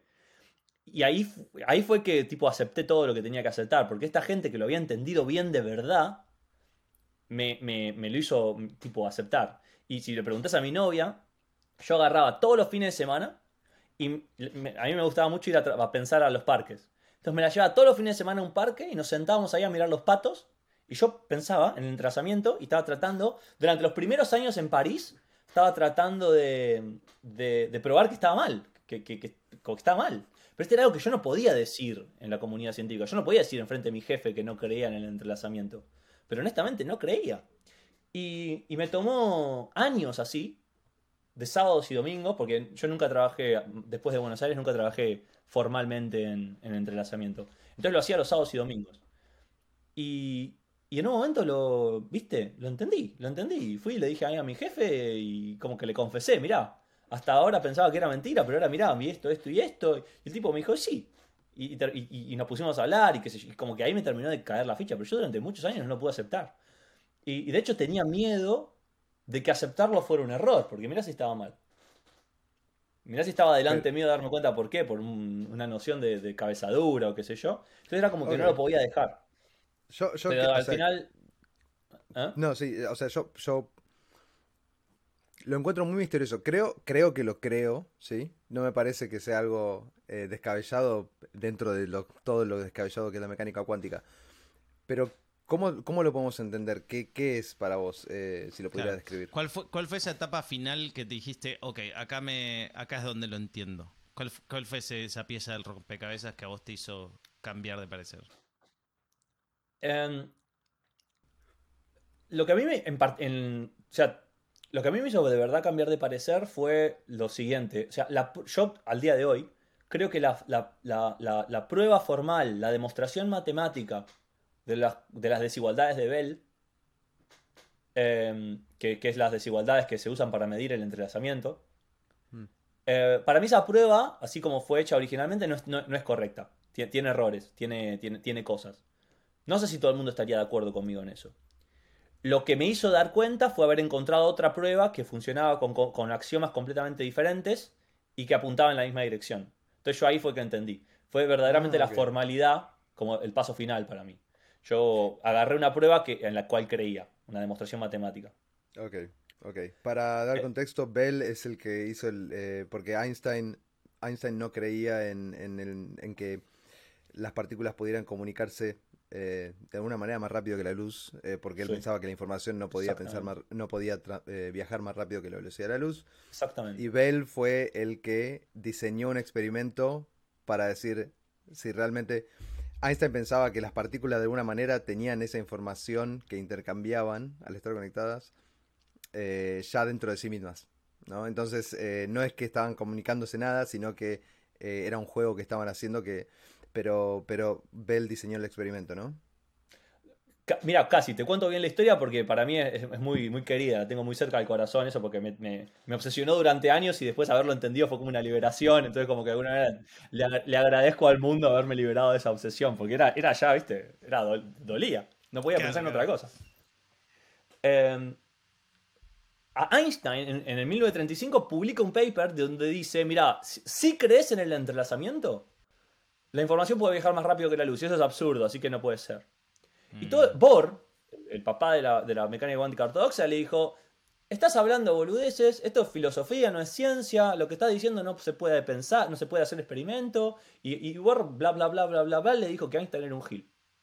Así de corta, claro. En 1965... No le digas a Dios cómo... cómo Exacto, no le digas a Dios qué tiene que hacer. Exacto. En 1965 Bell, en el CERN, de hecho, escribe el teorema de Bell, que no es un teorema, es una desigualdad. Y entonces, lo que hizo Bell, la genialidad de Bell, que es un tipo que le tendrían que haber dado el premio Nobel, pero se murió antes, fue reducir una discusión filosófica que habían tenido nada menos que Bohr y Einstein, los titanes de la física cuántica, a una afirmación matemática que se podía someter a observaciones experimentales. Tomó 30 años reducir la filosofía a un experimento. Pero si no hubiera habido la filosofía, si no hubiera habido Einstein en su delirio, que no lo podía formalizar. Einstein lo que dijo era un poco una gilada. Pero ¿qué pasa? No lo entendió nadie. Y tomó 30 años de, estas mentes, estas clases de mentes, entenderlo Einstein.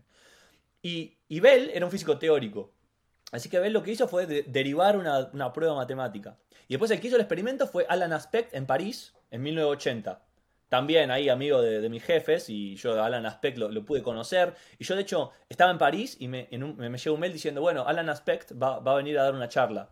Yo no podía creer porque pensaba que estaba muerto. Era un tipo que estaba en los libros de física. Y yo, pensaba que estaba muerto, no, tenía idea de que estaba vivo. Entonces a mí me volvió la cabeza, lo fui a ver, Charlie, viste, bien, bien argentino, cara ruta, me, me le acerqué después de la charla y me puse a hablar con él. Y para mí fue uno de los grandes placeres. Pero pero entonces imagínate, del 35 al 81 tomó hacer, desde, la idea disparadora hasta el experimento. La gestión, el génesis de, esa idea, de esa semilla que salió hasta ahí, tardó todo eso, claro. Claro, pero entonces pensaba, es muy difícil agarrar y decirle a la gente, no, mira, no te vamos a financiar porque lo tuyo es masturbación intelectual, porque no tiene aplicaciones, porque no sabemos para qué sirve. Eh, bueno, nada, y entonces, claro, y lo que hace, lo, que, lo que dice el entrelazamiento es que una vez que hay una cierta clase de interacción, los individuos dejan de ser individuos, se vuelven parte de un todo, que tiene mucho que ver con lo que les decía al principio. Si vos tenés dos partículas, spines, y este spin sabe que está para arriba, entonces tiene una identidad, dice yo soy, soy un spin para arriba. Y tenés otro spin que también tiene una identidad, dice yo soy un spin para abajo, ¿no? Pero después lo que pasa es que cuando vos los haces interactuar, lo que sale es la superposición cuántica de el de la izquierda para arriba, el de la derecha para abajo, más el de la izquierda para abajo, el de la derecha para arriba. Y entonces, el de la izquierda, ¿está para arriba o para abajo? No sabes, porque están tipo así, ¿no? Claro, El, de la, izquierda está para arriba más para abajo. Y, entonces eso ya es un poco absurdo, porque ¿cómo que los que, que podés tener la información del todo que, es esto, sin tener la información de las partes, que es para dónde apunta el de la derecha. En mecánica clásica eso no existe. Si vos sabés todo lo que hay que saber sobre un sistema, además sabés todo lo que hay que saber sobre las partes. Si vos sabés la escena del crimen entera, si tenés la foto, me podés preguntar tranquilamente dónde estaba el cuchillo. ¿Me explico? Pero en mecánica cuántica eso no es cierto. Si vos accedes a la información del todo, tenés información bueno, en un estado máximamente entrelazado se dice, tenés información mínima sobre las partes, no tenés idea dónde está el cuchillo. Entonces eso es muy raro. Y después lo que sucede es que eso pasa incluso localmente, no necesitas irte a dos galaxias diferentes. Lo que pasa es que la única forma de probar experimentalmente que estas dos cositas perdieron su identidad es obligarlas a irse a galaxias diferentes y hacer experimentos más rápido que la luz alcance a comunicarlos. Porque si no, lo que podía decir, no, mira, lo que pasa es que son muy amigos y tienen un celular, entonces cuando vuelves a hacer algo a este, te le avisa al otro, entonces se ponen de acuerdo como si fueran cómplices. Pero entonces, claramente. Y eso es lo que vos decías, Pablo. La forma de probarlo es separarlos e interrogarlos por separado para ver si se conocen o no. Exacto. Y hoy, y hoy en día hoy en día tenemos una, imposibilidad, como de vuelta volvemos a lo primero que hablamos, de como actores del universo y el lugar en el que nos toca jugar en este universo, que es más de, del jugador más que el DT, se nos imposibilita hacer ese experimento, ¿verdad? Con la tecnología que tenemos en este momento. Porque no lo podemos llevar a dos galaxias distintas y comprobarlo a ver cómo, si eso realmente pasó o no, todavía. Exactamente, pero, pero lo que hizo Alan Aspect, que es la verdad uno de, los grandes experimentos del último siglo, fue, no lo llevó a galaxias diferentes, porque no pudo, pero tenía una habitación muy muy grande, que sale muy muy caro, porque eso lo hizo cerca de París y ahí la, ¿viste? No, es, fácil tener mucho espacio de laboratorio. Y, y lo que hizo fue, mandó las partículas a dos lados opuestos de la habitación y con electrónica muy muy rápida, que en realidad casi no existía en esa época, la tuvo que casi armar él, midió este y midió el otro tan rápido que la luz no alcanzaba a ir de un lado al otro. Y entonces no, no, necesitó las galaxias, pero necesitó una, una cantidad de tecnología increíble. Y en ese momento, cuando vos hablas con él, hmm. claro, pero cuando vos hablas con él y le decís, dice que él cuenta la historia, que, que, que se fue a CERN y habló con Bell. Y le dijo, Bell, yo, John se llamaba, era irlandés yo quiero hacer tu experimento, yo quiero hacer el experimento de lo que vos estás diciendo, ¿qué te parece? Y dice que lo primero que le contestó Vélez le dijo, ¿tenés un trabajo permanente? ¿Te pueden despedir? Porque si te pueden despedir, no lo hagas porque te van a despedir. Claro, claro, porque, Esto claro, es claro. una locura. Esto no va a andar. No sirve para nada. Bueno, no sé si le habrá dicho no sirve para nada, porque había un interés muy fundamental. Además, era una, una pregunta en la cual Einstein, Einstein había estado involucrado. Entonces era como Claro. que era importante. O, o sea, Pero pero, ese- pero perdón, eh, para dar un paréntesis, eh, Sí. yo tendría mucho interés, si fuera Bell, eh, en probar que Einstein estaba incorrecto. Lo, lo- lo que, lo que pasa es que Einstein tenía razón al final. Esa es la jodita. No, bueno, bueno, ahora- a ver, es muy difícil porque Einstein estaba equivocado, tenés razón. Einstein Lo, estaba lo equivocado. dijo, lo dijo tan ambiguo que quizás eh, era 50-50, ¿no? Lo que pasa es que, que nadie había entendido la mecánica cuántica hasta que este chabón escribió esto. O sea, la entendió mejor que todos. Se dio cuenta de cosas que nadie se había dado cuenta y dijo, esto es ridículo. Bueno, resultó que no era ridículo, pero tenía razón. O sea, era verdad, pero eso que él había dicho era- es una predicción de la teoría que nadie había sacado hasta ese entonces. Entonces, Einstein eh, predijo eh, el entanglement, el, eh, la- la- entrelazamiento. Einstein estaba obsesionado por capricho en que la mecánica cuántica estaba mal. Entonces él se, se puso, se, propuso la tarea de destruirla desde su interior, de encontrar, él decía que la mecánica cuántica tenía dentro de sí la semilla de su propia destrucción. Decía que era una teoría pelotuda, era una teoría que estaba mal, que, que no se tenía, que era contradictoria consigo misma. Entonces el tipo la estudió y trató de sacar de adentro una observación absurda para convencer al resto de la comunidad, loco, ustedes están diciendo, están, están pro- propagando esta teoría, pero mirá, mirá lo que tiene adentro esta teoría, miren esto. Claro, fa- falopa, fa- falopita ci- científica. Claro. Entonces el chabón encontró una predicción y esa predicción es correcta. Lo que pasa es que él la consideraba absurda. Resulta que la naturaleza es absurda, entonces es así. ¿Cómo, cómo, cómo pasa el entrelazamiento? O sea, ¿cómo, ¿cómo es posible que dos partículas que estén entrelazadas y estén en dos, dos puntas distintas del universo eh, puedan intercambiar información? Que probablemente no estén intercam- intercambiando información, pero ¿cómo sucede que, que el efecto sea instantáneo? Mira, em, yo lo entiendo desde, ¿viste? ¿Se, se entiende eso que digo de la, del rollo de fotos, del papel fotográfico que se bifurca? Entonces hay dos películas Sí. posibles. Para mí lo que, para mí lo que sucede, lo- la mejor forma que te- tengo para explicarlo es, vos tenés las partículas superpuestas en el rollo de fotos y se quedan superpuestas, ¿sí? Y de repente vos tenés una partícula del lado de Alice y una partícula del lado de Bob. ¿Viste? Alice y Bob son los personajes favoritos de la Sí. mecánica cuántica. Y entonces Alice agarra y mira la partícula.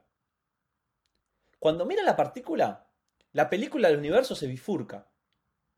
Y entonces, en esta película, vos tenés a Alice con para arriba y a Bob en otra galaxia con para abajo.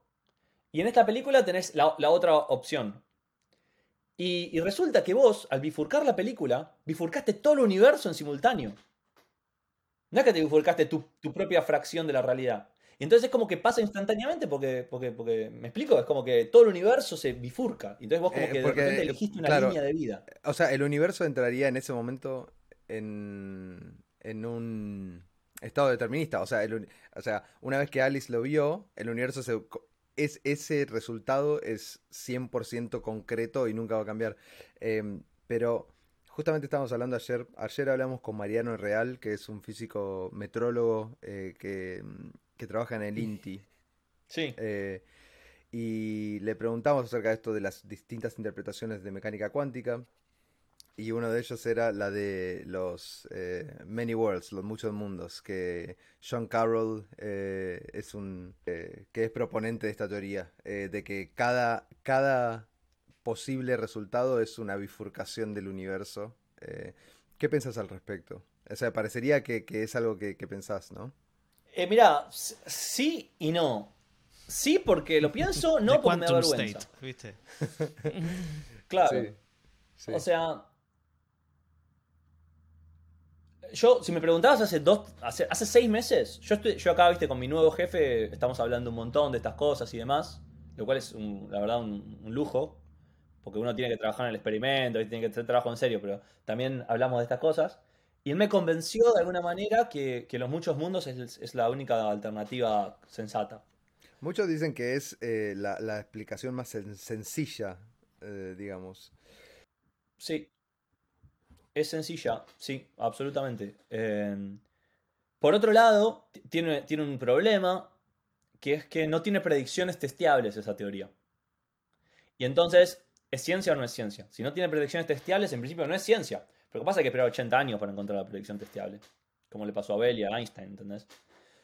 Em, de hecho, no sé, les cuento una cosa que seguro les va a copar. Y es que yo tengo un amigo que trabajó con un físico teórico que tiene una teoría de la gravedad. Y lo que dice es que esta teoría de la gravedad, que esta teoría dice que la gravedad es una, es una cosa estadística.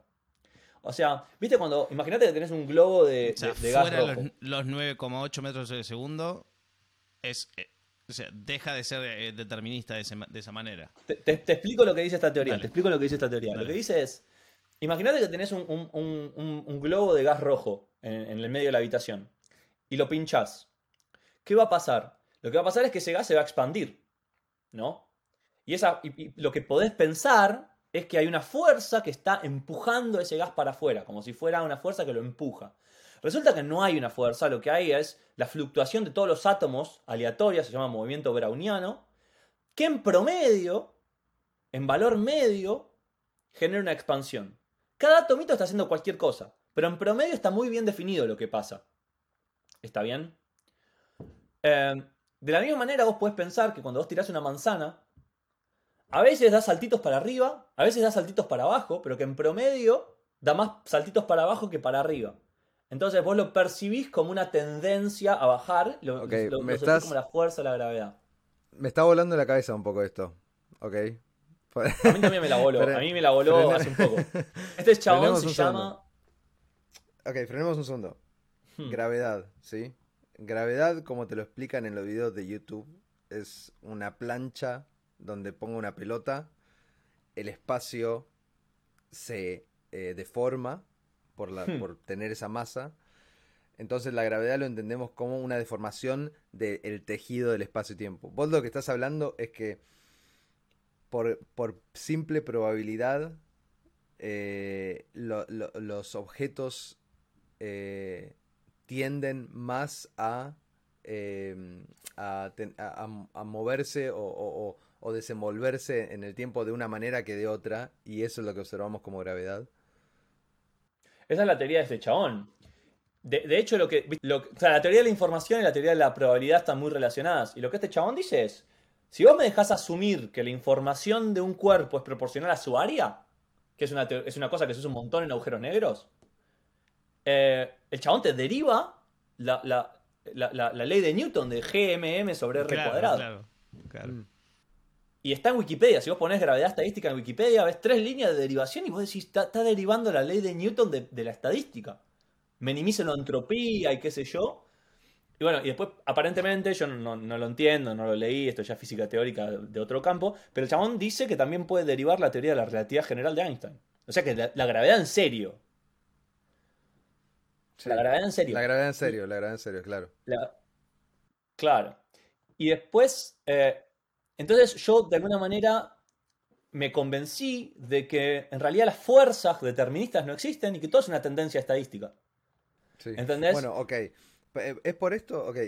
Em, antes hablamos de la teoría del todo, de, que hoy en día la, física está dividida en mecánica cuántica por un lado, relatividad por otro. La relatividad es eh, el mundo macro, planetas, piedras, perros, la mecánica cuántica es eh, la física de partículas y cosas subatómicas. Y gatos, sí. Eh, y, gatos de Schrödinger. Em, pero es por esto que, por lo general, por lo menos mi impresión es que cuando intentamos unificar estas teorías porque queremos tener una teoría única, lo que se hace es intentar traer la gravedad a la mecánica cuántica y no la mecánica cuántica a la gravedad, ¿no? pensamos que la mecánica cuántica en realidad es una descripción más, más certera de lo que realmente está pasando en el universo y por eso la gravedad tiene que amoldarse a eso.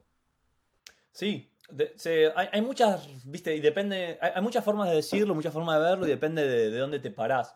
Pero yo lo que entiendo es que la, la, teoría de la relatividad general de Einstein es una teoría hermosa. Es una teoría matemáticamente bella. Y te parezca mentira o no, nunca se pasamos la noción de estética como direccional a la verdad de los griegos. O sea, viste, Aristóteles decía que las cosas bellas, las cosas esféricas, cualquier noción de belleza te acercaba a la realidad. Y como que la ciencia no, no, pasó tanto de eso. Entonces, porque la teoría de Einstein es matemáticamente bella, bajo alguna noción adquirida de belleza, ¿no? Porque ¿quién puede decir que una ecuación es bella? Impuesta, impuesta por la gente, claro. Sí. Bueno, la teoría, la teoría de la gravedad es, bella y la, teoría, la mecánica cuántica no es. ¿Por qué no es la mecánica cuántica? Porque tenés líneas difusas entre la realidad y lo cuántico y lo clásico. Entonces, como que no, es bella. Y entonces eso genera en, la comunidad la tendencia a decir que hay que gravitizar la cuántica, que hay que traer la cuántica del lado de la gravedad. Y si vos, por ejemplo, escuchás a Penrose, como para darte la otra cara de la moneda, Penrose, Roger Penrose, que... No, perdón, perdón, dije todo al revés. La gente dice que hay que cuantizar la gravedad cuantizar la gravedad. Porque la mecánica cuántica es verdaderamente la teoría mejor, mejor eh, testeada. Qué boludo, dije todo mal. O sea, lo que quería decir era que la, mecánica cuántica es la teoría mejor testeada de la, de la realidad. Nunca la ciencia testeó algo mejor. Y entonces que hay que traer la gravedad de este lado. Pero Penrose lo que dice es al revés, la gravedad es bella, entonces lo que hay que hacer es no cuantizar la gravedad, hay que gravitizar la cuántica. Ok. Y entonces depende con quién hablas, te dice hay que traer esto para acá o esto para allá. Exacto. Em, yo de, gravedad no sé nada. De vuelta hablamos sobre esa línea que, estabas hablando vos antes, que está el control de policía ahí, ¿no? Con esa barrera, viendo quién viene, quién entra y quién setea la, la, eh, o sea, la, las policies, ¿no? Como quién dice que, algo tiene que entrar y algo tiene que salir para que las dos cosas tengan razón o no tengan razón, o tengan sentido o no tengan sentido. Pero hmm. por lo que siento, yo, vos, obviamente me puedes dar tu, tu opinión, pero hay como un tire de afloje justamente con otra cosa que vos dijiste antes, que es muy lo que uno interpreta, ¿no? Porque de todas maneras hay seres humanos tratando de interpretar la ciencia y tratando de interpretar el universo y la física cuántica, lo que vos quieras, pero termina siendo como este tira y afloje de ideas que pareciera que cuanto más bello es o mejor le caiga a la mayor cantidad de personas, en algún punto termina siendo como, como lo más viable, ¿no? Como, como el mayor peso, si querés, gravitacional, que es a dónde apuntan las cosas. Pero hay una pelea, una bifurcación ahí de si traemos la gravedad para acá o llevamos la parte cuántica para el otro lado, ¿no? Es súper loco que podamos, primero que nada, que podamos interpretar cualquier, algo, ¿no? O sea, el universo no tiene por qué ser interpretable, ¿no? El universo no tiene por qué ser inteligible. No tiene por qué. Eh, Además de Fascinante que pareciera hacerlo, ¿no? Pareciera hacerlo, pero no solo pareciera hacerlo, sino que pareciera ser simple, ¿sí? No es, no es, complejo, o sea, pues, e, e, es igual a mc al cuadrado. Hay, hay operaciones que describen cómo funciona la realidad que las podemos escribir en una hoja de papel. Sí, eso ya es una cosa que es súper loca para mí, por ejemplo. Eh, y con respecto a eso, y bueno, de, de, la simpleza viene la belleza, me parece, ¿no? De, que de esa simpleza, de que el universo es, eh, eh, de esta complejidad que emerge, es tan simple en su base. Eh, antes hablábamos, vos decías sobre que todo es física, decíamos que todo es física, la biología está en otro nivel, pero en, su base física. Después tenemos también la matemática, ¿no? Y, lo, que, lo que es interesante de eso es qué tan irrazonablemente efectiva es la matemática para, para describir el universo y, por qué la matemática eh, se siente que la estamos descubriendo y no inventando, ¿no? Em, el universo pareciera de alguna manera funcionar a ese nivel eh, y, y, es tan, tan abstracto pensar en matemática eh, que decís cómo pudiera cómo pudiese cómo pudiese funcionar el universo si, en su base son simplemente ecuaciones que se están desenvolviendo. No, creo que comparto todo lo que dijiste. Es absolutamente absurdo que, puedas describir el universo con matemática. Galileo decía que la matemática era el lenguaje de la naturaleza. Y yo no sé si le creo, pero lo, cierto es que la matemática te sirve a vos como humano, como lenguaje para describir la naturaleza. Yo no sé si la, pero es verdad que se siente como si la estuviéramos descubriendo. No. Yo no. Te juro que. Que, no sé qué pensar. Es eh, tan impresionante para mí como puede ser para vos y no, no, entiendo y me, me, me, parece completamente overwhelming. Claro. completamente sobrepasante y... ¿Quién las escribió? ¿Qué, ¿Qué pasó ahí? ¿Qué pasó ahí? Sí, sí. Como te fuerza a hablar de Dios en alguna manera esto, ¿no? Exactamente. Es como bueno, atribuirle... Hay, una armonía atribuirle la, palabra, creo, que es una de las cosas que a mí siempre más me gustó ver en entender que cuando en muchísimos libros de ciencia pre este movimiento moderno de ciencia muchísimo más desligado a la parte religiosa y todo de ver que en algún engaño así medio eh, picaresco por así decirlo Dios era como decir una variable. Una variable que no tenemos este no tenemos forma de describir o no tenemos forma de, ponerlo en papel, si querés, pero vamos a poner esto que es la que nos falta. Si tuviésemos esto de vuelta, volviendo al mismo ejemplo de ser el DT del universo, sería todo mucho más fácil que siendo jugador. Digo, si tuviésemos esta variable ahí, eh, si pudiésemos poner estos puntos ahí, definir estas cosas, sería mucho más fácil. Pero no lo es. Y eso es un poco el motor, ¿no? Es un poco el motor de saber que, o de venir de un, un mundo completamente eh, centrista, ¿no? O humanocentrista, de que el humano es el centro de todo, a un mundo en el cual, no, mira, nosotros giramos alrededor del Sol, hay muchísimas galaxias, pueden haber un montón de, de, mundos parecidos simplemente por, por, por hechos estadísticos. ¿No? Ese avance que tampoco pareciera tener un final. ¿no? Y es, y es overwhelming como lo decís, pero también al mismo tiempo de ser overwhelming lo podés poner de un punto de vista más objetivo de es lo que es y está buenísimo que lo podamos estudiar. ¿Viste? Es la angustia humana de, despertarse consciente en un universo indiferente, ¿no? Eh, donde no, donde nada nos da, eh, nada nos da una pista, tenemos que buscarla nosotros. Sí, sí, exactamente. Bueno, eh, retomando, quiero, tengo una pregunta que siempre me, me, me molesta porque no la entiendo. ¿Qué es la información en la física? ¿Qué es la información en la física? Bueno, lo que dice todo el mundo y se, le atribuye a un tipo que se llama Rolf Landauer es que la información es física. O sea, la información no, es una, no está sobre la física, pero que la información es física. Y de hecho, hay una charla de un chabón que se llama Anton Seilinger, uno de los grandes científicos de nuestros tiempos, también un austriaco, que le explica la mecánica cuántica al Dalai Lama. Y es un video en YouTube, ¿está bien? Y en un momento Anton Seilinger le dice al Dalai Lama que la información es más fundamental que la materia. Y el Dalai Lama se... Porque viste que para el Dalai Lama está la mate, el mundo de material y el mundo espiritual. No, pero la información es más fundamental que la materia.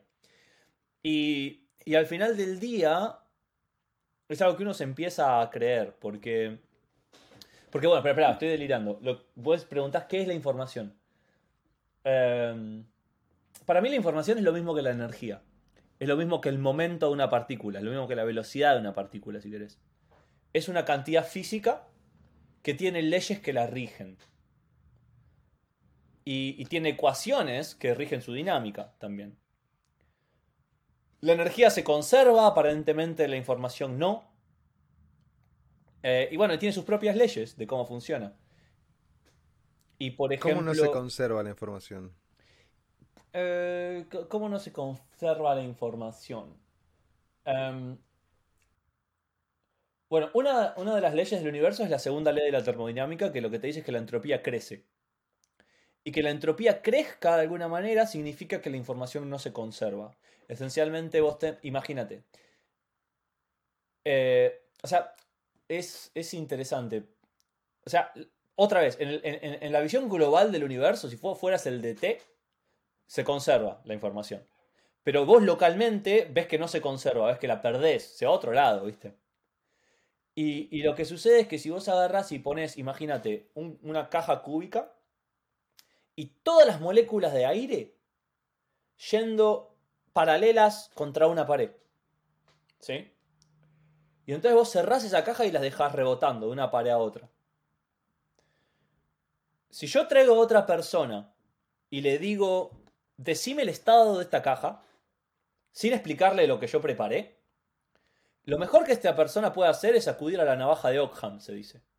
Acudir a la, el- en, en física se llama el principio de máxima entropía. Y decirte que la probabilidad de que una partícula esté viajando en una dirección es absolutamente independiente de esa dirección. O sea que tenés tantas partículas viajando para allá como partículas viajando para allá como partículas viajando para allá. Eso es la navaja de Ockham. No sé nada, digo que bueno, todo vale lo mismo. Eh, pero es mentira, porque yo en esa caja la preparé con toda esta, en esta dirección y ninguna para arriba, por ejemplo. Lo que sucede es que las paredes de esa caja van a tener rugosidad. Mi preparación no va a ser exacta. La temperatura de la caja va a variar.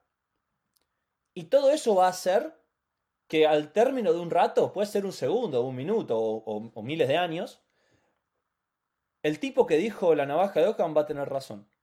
Porque todas estas rugosidades de la pared van a desordenar mis partículas para siempre. Entonces van a llevar algo muy ordenado, todo acomodadito para allá, y van a generar algo que está para cualquier lado. Y entonces eso parece ser una ley de la física. Eso parece ser cómo, cómo el tiempo evoluciona. Las cosas empiezan ordenadas y terminan desordenadas.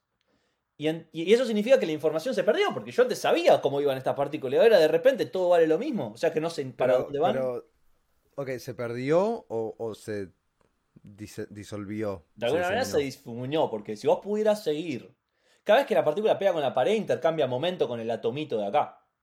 ¿No? Lo empuja un poquito. Entonces, si vos pudieras seguir no solo todas tus partículas, sino que todos los átomos de tu caja, y además de todos los átomos de tu caja, todos los átomos de la atmósfera alrededor de tu caja, y además de todos los átomos de la atmósfera alrededor de tu caja, pudieras seguir todas las moléculas de agua, el ozono, los muones que están atravesando la caja. Si vos pudieras seguir todo el universo, verías que al principio sí, todas empezaron para allá, después cuando esta se deflectó para allá fue porque el atomito pegó para la izquierda, pero pasó el muón y te dobló para la derecha. Entonces, en el total, todo fue determinista, en el total todo está muy bien accounted for, ¿no? ¿Cómo se dice eso en español? Se dice, todo está muy Sí, sí, bien tomado en tenido cuenta. en cuenta. Claro, claro, sí, exacto. Pero cuando vos decís, soy un humano, estoy haciendo un experimento en esta caja de burbujas y además me vuela la cabeza, Claro. se, se te, se- se te Es el, desordenó. em, es el demonio de Laplace. El demonio de. Sí, ¿no? Ese- Exactamente, el demonio de la plaza. Em, ok, entonces, eh, yo soy una persona que eh, no soy religioso, pero tengo creencias y mis creencias son físicas y la creencia física que tengo es que el universo es determinista. Yo creo que todo está escrito. Em, creo que el demonio de la plaza existe y es el universo, ¿sí? Entonces, ok, si vo- vos, vos recién decías, si tuvieras la información sobre esto y si, tuviera, y si tuvieras la información sobre aquello, podrías determinar eh, cómo ese sistema se va a desenvolver en el tiempo, Hmm. ¿no? Eh, el hecho de que el universo se desenvuelve en el tiempo, para mí es evidencia de que eh, esa información el universo la tiene y, eh, y el universo de ese, en ese sentido es determinista porque el siguiente momento en el tiempo es un producto del instante anterior, ¿sí? Es una ecuación matemática que solo tiene una, una resolución posible. Y siendo un poco más filosófico, nosotros como simios super desarrollados, ¿sí? Eh, nuestros cerebros no evolucionan para ver eh, ese, ese, eh, ese- esa, esa resolución de- del- del- tiempo, pero no quiere decir que, que el tiempo ya esté dado. Entonces, cosas como el libre albedrío, si, si tenemos la agencia que nosotros sentimos que tenemos sobre las acciones y decisiones que tomamos son ilusorias, son una ilusión, porque eh, si vos, en un, vos en un momento decís, ok, voy a comer eh, un pancho o una hamburguesa, tenés la ilusión de que hay una, de que hay una decisión para tomar ahí, ¿no?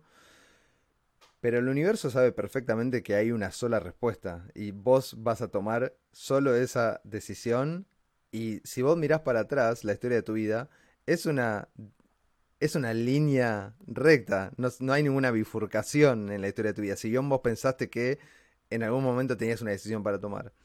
Eh, está bien, vos podés decir, ok, los muchos mundos, eh, eh, Hmm. pareciera que te- las decisiones están y las tomaste, pero en esta línea en la que estás, solo, solo parece que fue una. Sí. Entonces, en ese sentido, ¿pue- ¿puedo salvar el determinismo de alguna manera?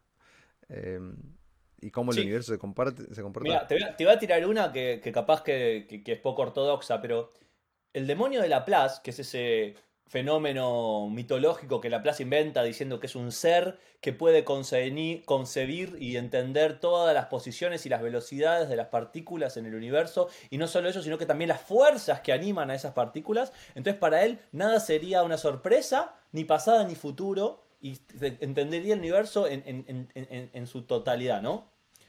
Y ese demonio no es incompatible con la mecánica cuántica. Lo que pasa es que es el DT del universo. El tipo está en el palco, Claro. no está en la cancha. Claro. Y para el tipo que está en el palco, el universo es determinista. Lo que pasa es que vos estás adentro de esas peliculitas para él. Dice, ah, mirá, Pablo Exacto. está acá y allá al mismo tiempo, Ramiro hizo esta, Mirá pero fíjate esta. Mirá, que, mirá esta línea de vida, qué, qué cosa, se- Claro, se, ganaron un millón de dólares. Bueno, entonces para ese hombre, eh, para ese demonio, el determinismo es completamente salvable, pero vos no tenés un hijo, vos no estás acá ahora hablando conmigo, vos estás en la superposición entrelazada de todos tus voces con todos tus universos y esa es, esa es la verdad.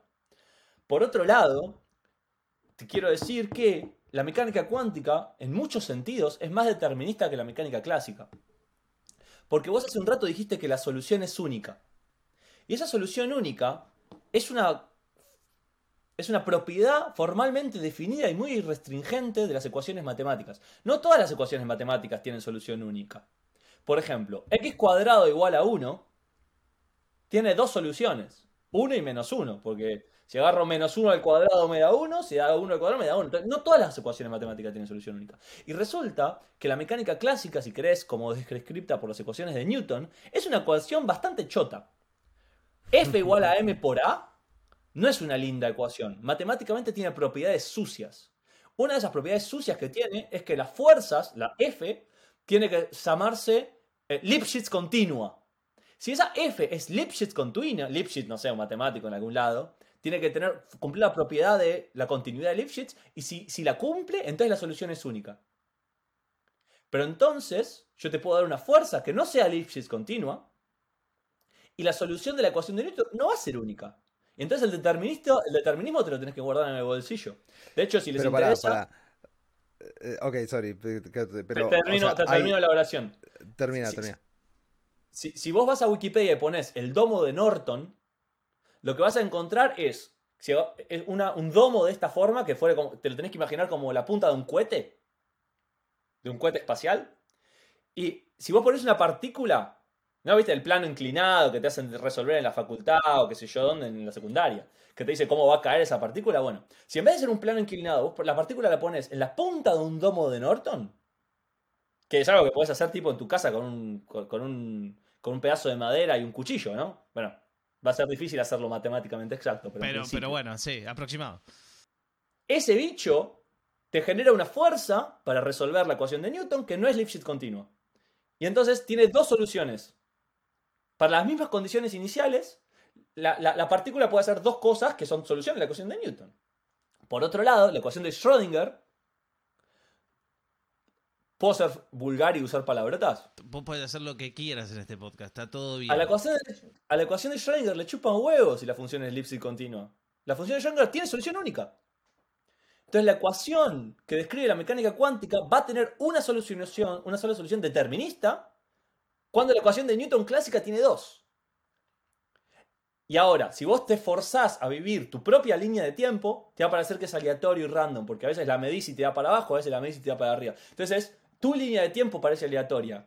Y, y yo no lo podía aceptar eso, hoy lo acepto, pero entonces mi vida, como yo la percibo, no es determinista.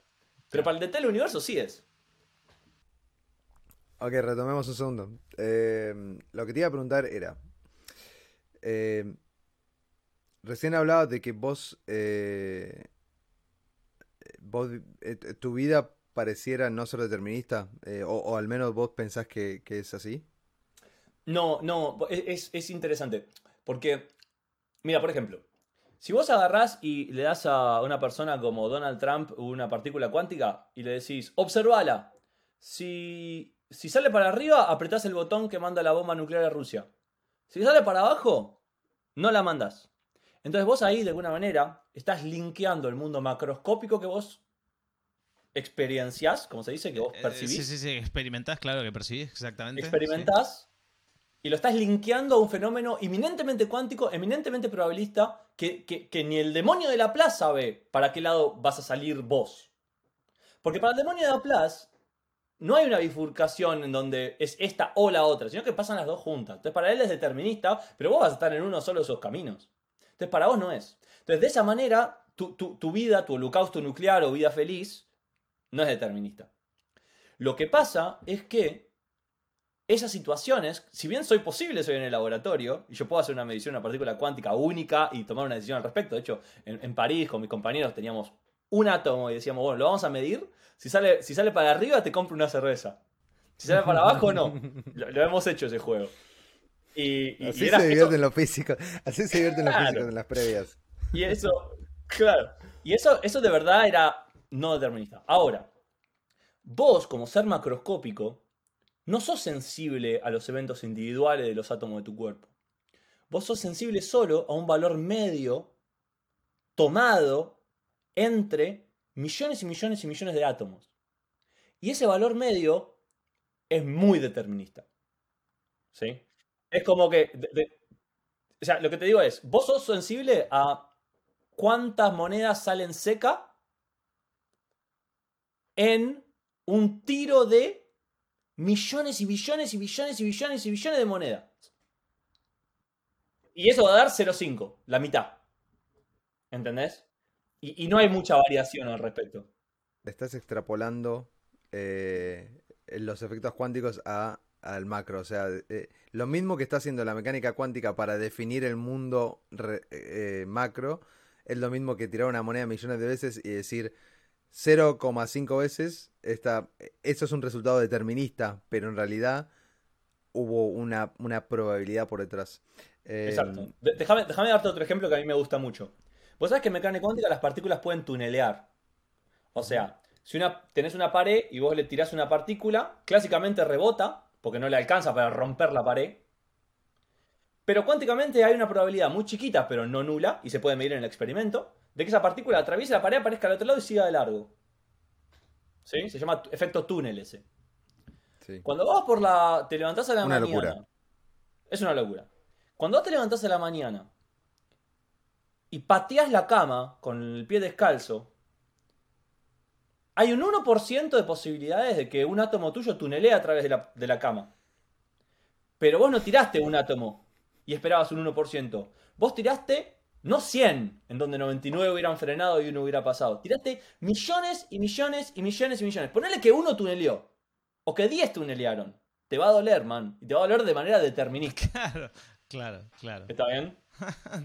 Y, y- y- es un esa poco frase, eso. te va a doler de manera determinista, me parece que es algo que llegaría a tatuarme en algún momento de mi vida, eh, pero tiene, eh, pe- tiene mucho sentido eso.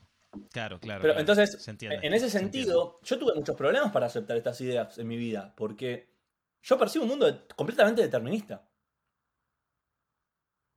Y viene de este lado, me parece. Ok, ¿qué nos dice esto de la naturaleza de, la realidad? O sea, em, está bien.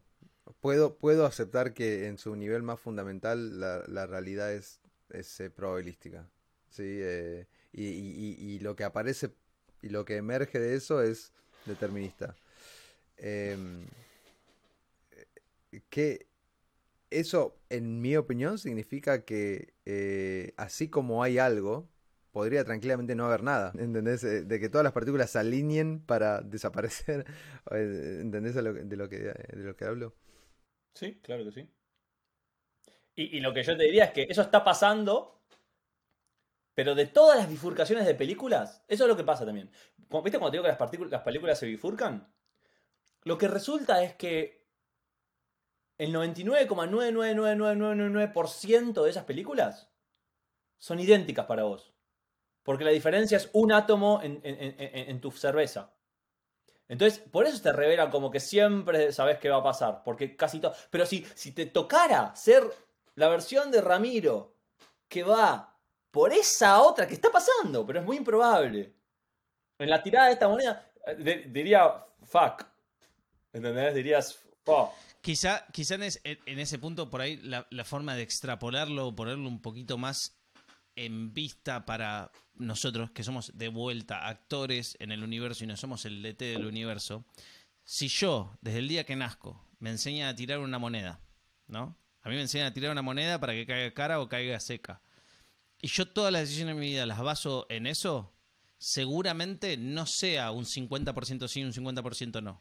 Porque mis promedios 80 años, por ejemplo, que, que, yo pueda tener como, como, un promedio de hoy en día que, que, está de la vida, no llega a, a, balancear eso, ¿no? O sea, nosotros estamos hablando acá de probabilidades en números gigantes, ¿no? En números gigantes que se van por fuera del ser humano. Entonces creo que, pero y encima de eso, no solo por ponerlo en temas de, de números, sino que es algo que nos interpela tanto a nosotros que estamos tratando de entender el universo, nosotros como humanos, que es como, y voy a usar una palabra muy, muy nuestra, que es una picardía que tengamos tan poco tiempo para no ver lo real, ¿no?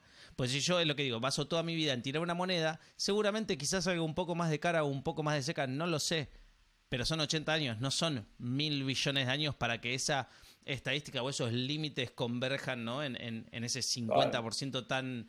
Eh, eh, tan, digamos, tan eh, mágico, como así decirlo, ¿no? Sí, sabemos, ya lo sabemos, lo podemos probar con computadoras, de hecho, ¿no? Lo podemos probar que, los límites tienden a eso, sí, pero como nosotros, con los elementos que tenemos, que son nuestros ojos, que convierten información de afuera y lo interpreta el cerebro, se nos hace muy difícil de, verlo como tal, aun que lo podamos entender, pero se nos hace difícil de verlo. Y eso es parte, lo que decía vos, Rodrigo, también, que es un poco la parte determinista, no determinista, no importa, pero ese es el juego que tenemos en nuestra vida, ¿no? Es esa, esa parte que tenemos en nuestra vida que es lo que nosotros experimentamos versus a lo que dice el lenguaje que ya está puesto, que es la, matemática o la física o la ciencia.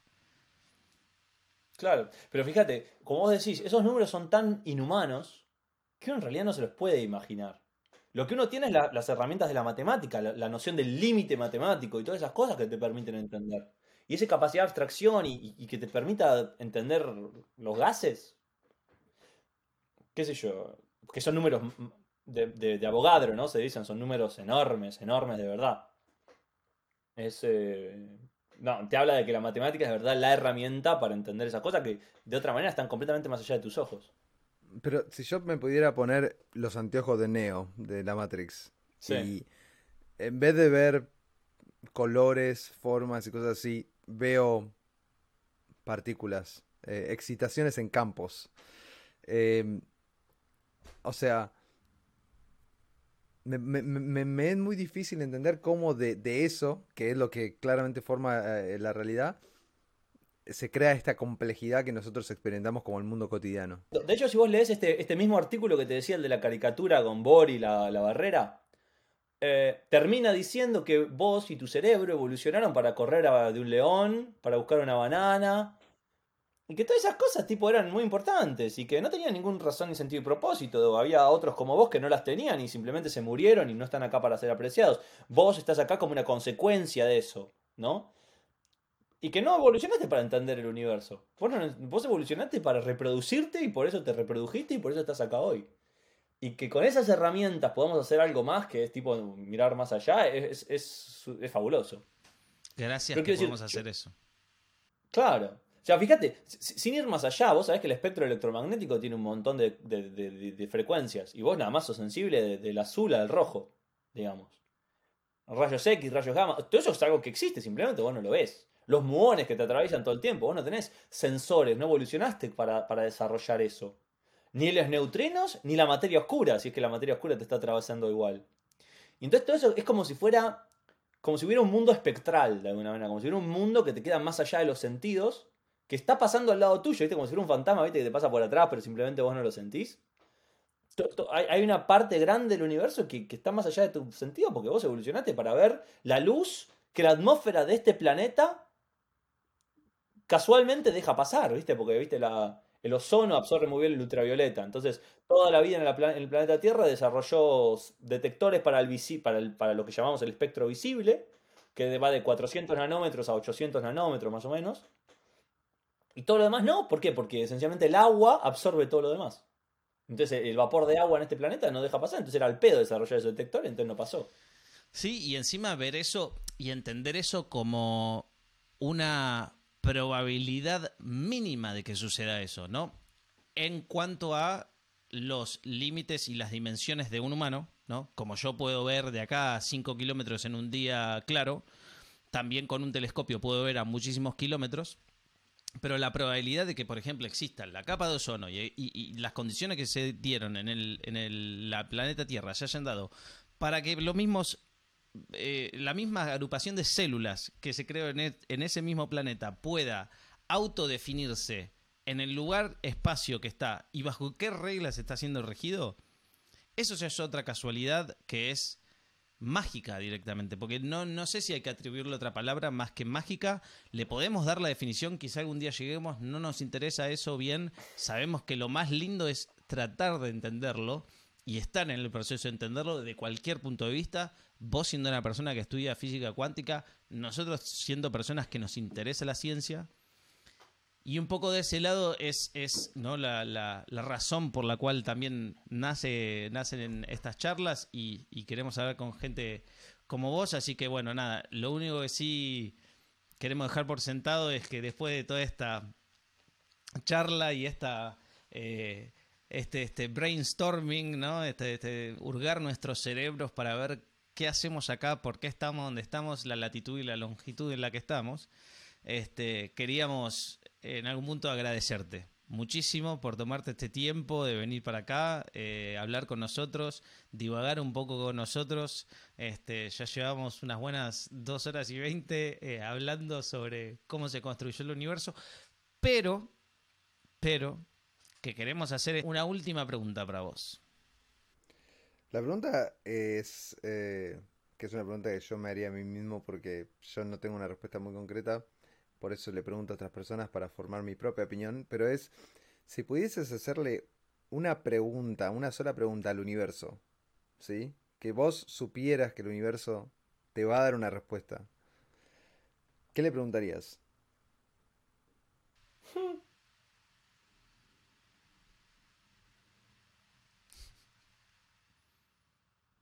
Creo que le preguntaría cómo ser feliz, la verdad. A, riesgo de sonar cliché. Em, sí, creo, creo que si fuera una sola pregunta es tipo. Salvame de mis cagadas, salvame de. Decime cómo hacer las cosas. No sé, qué sé yo.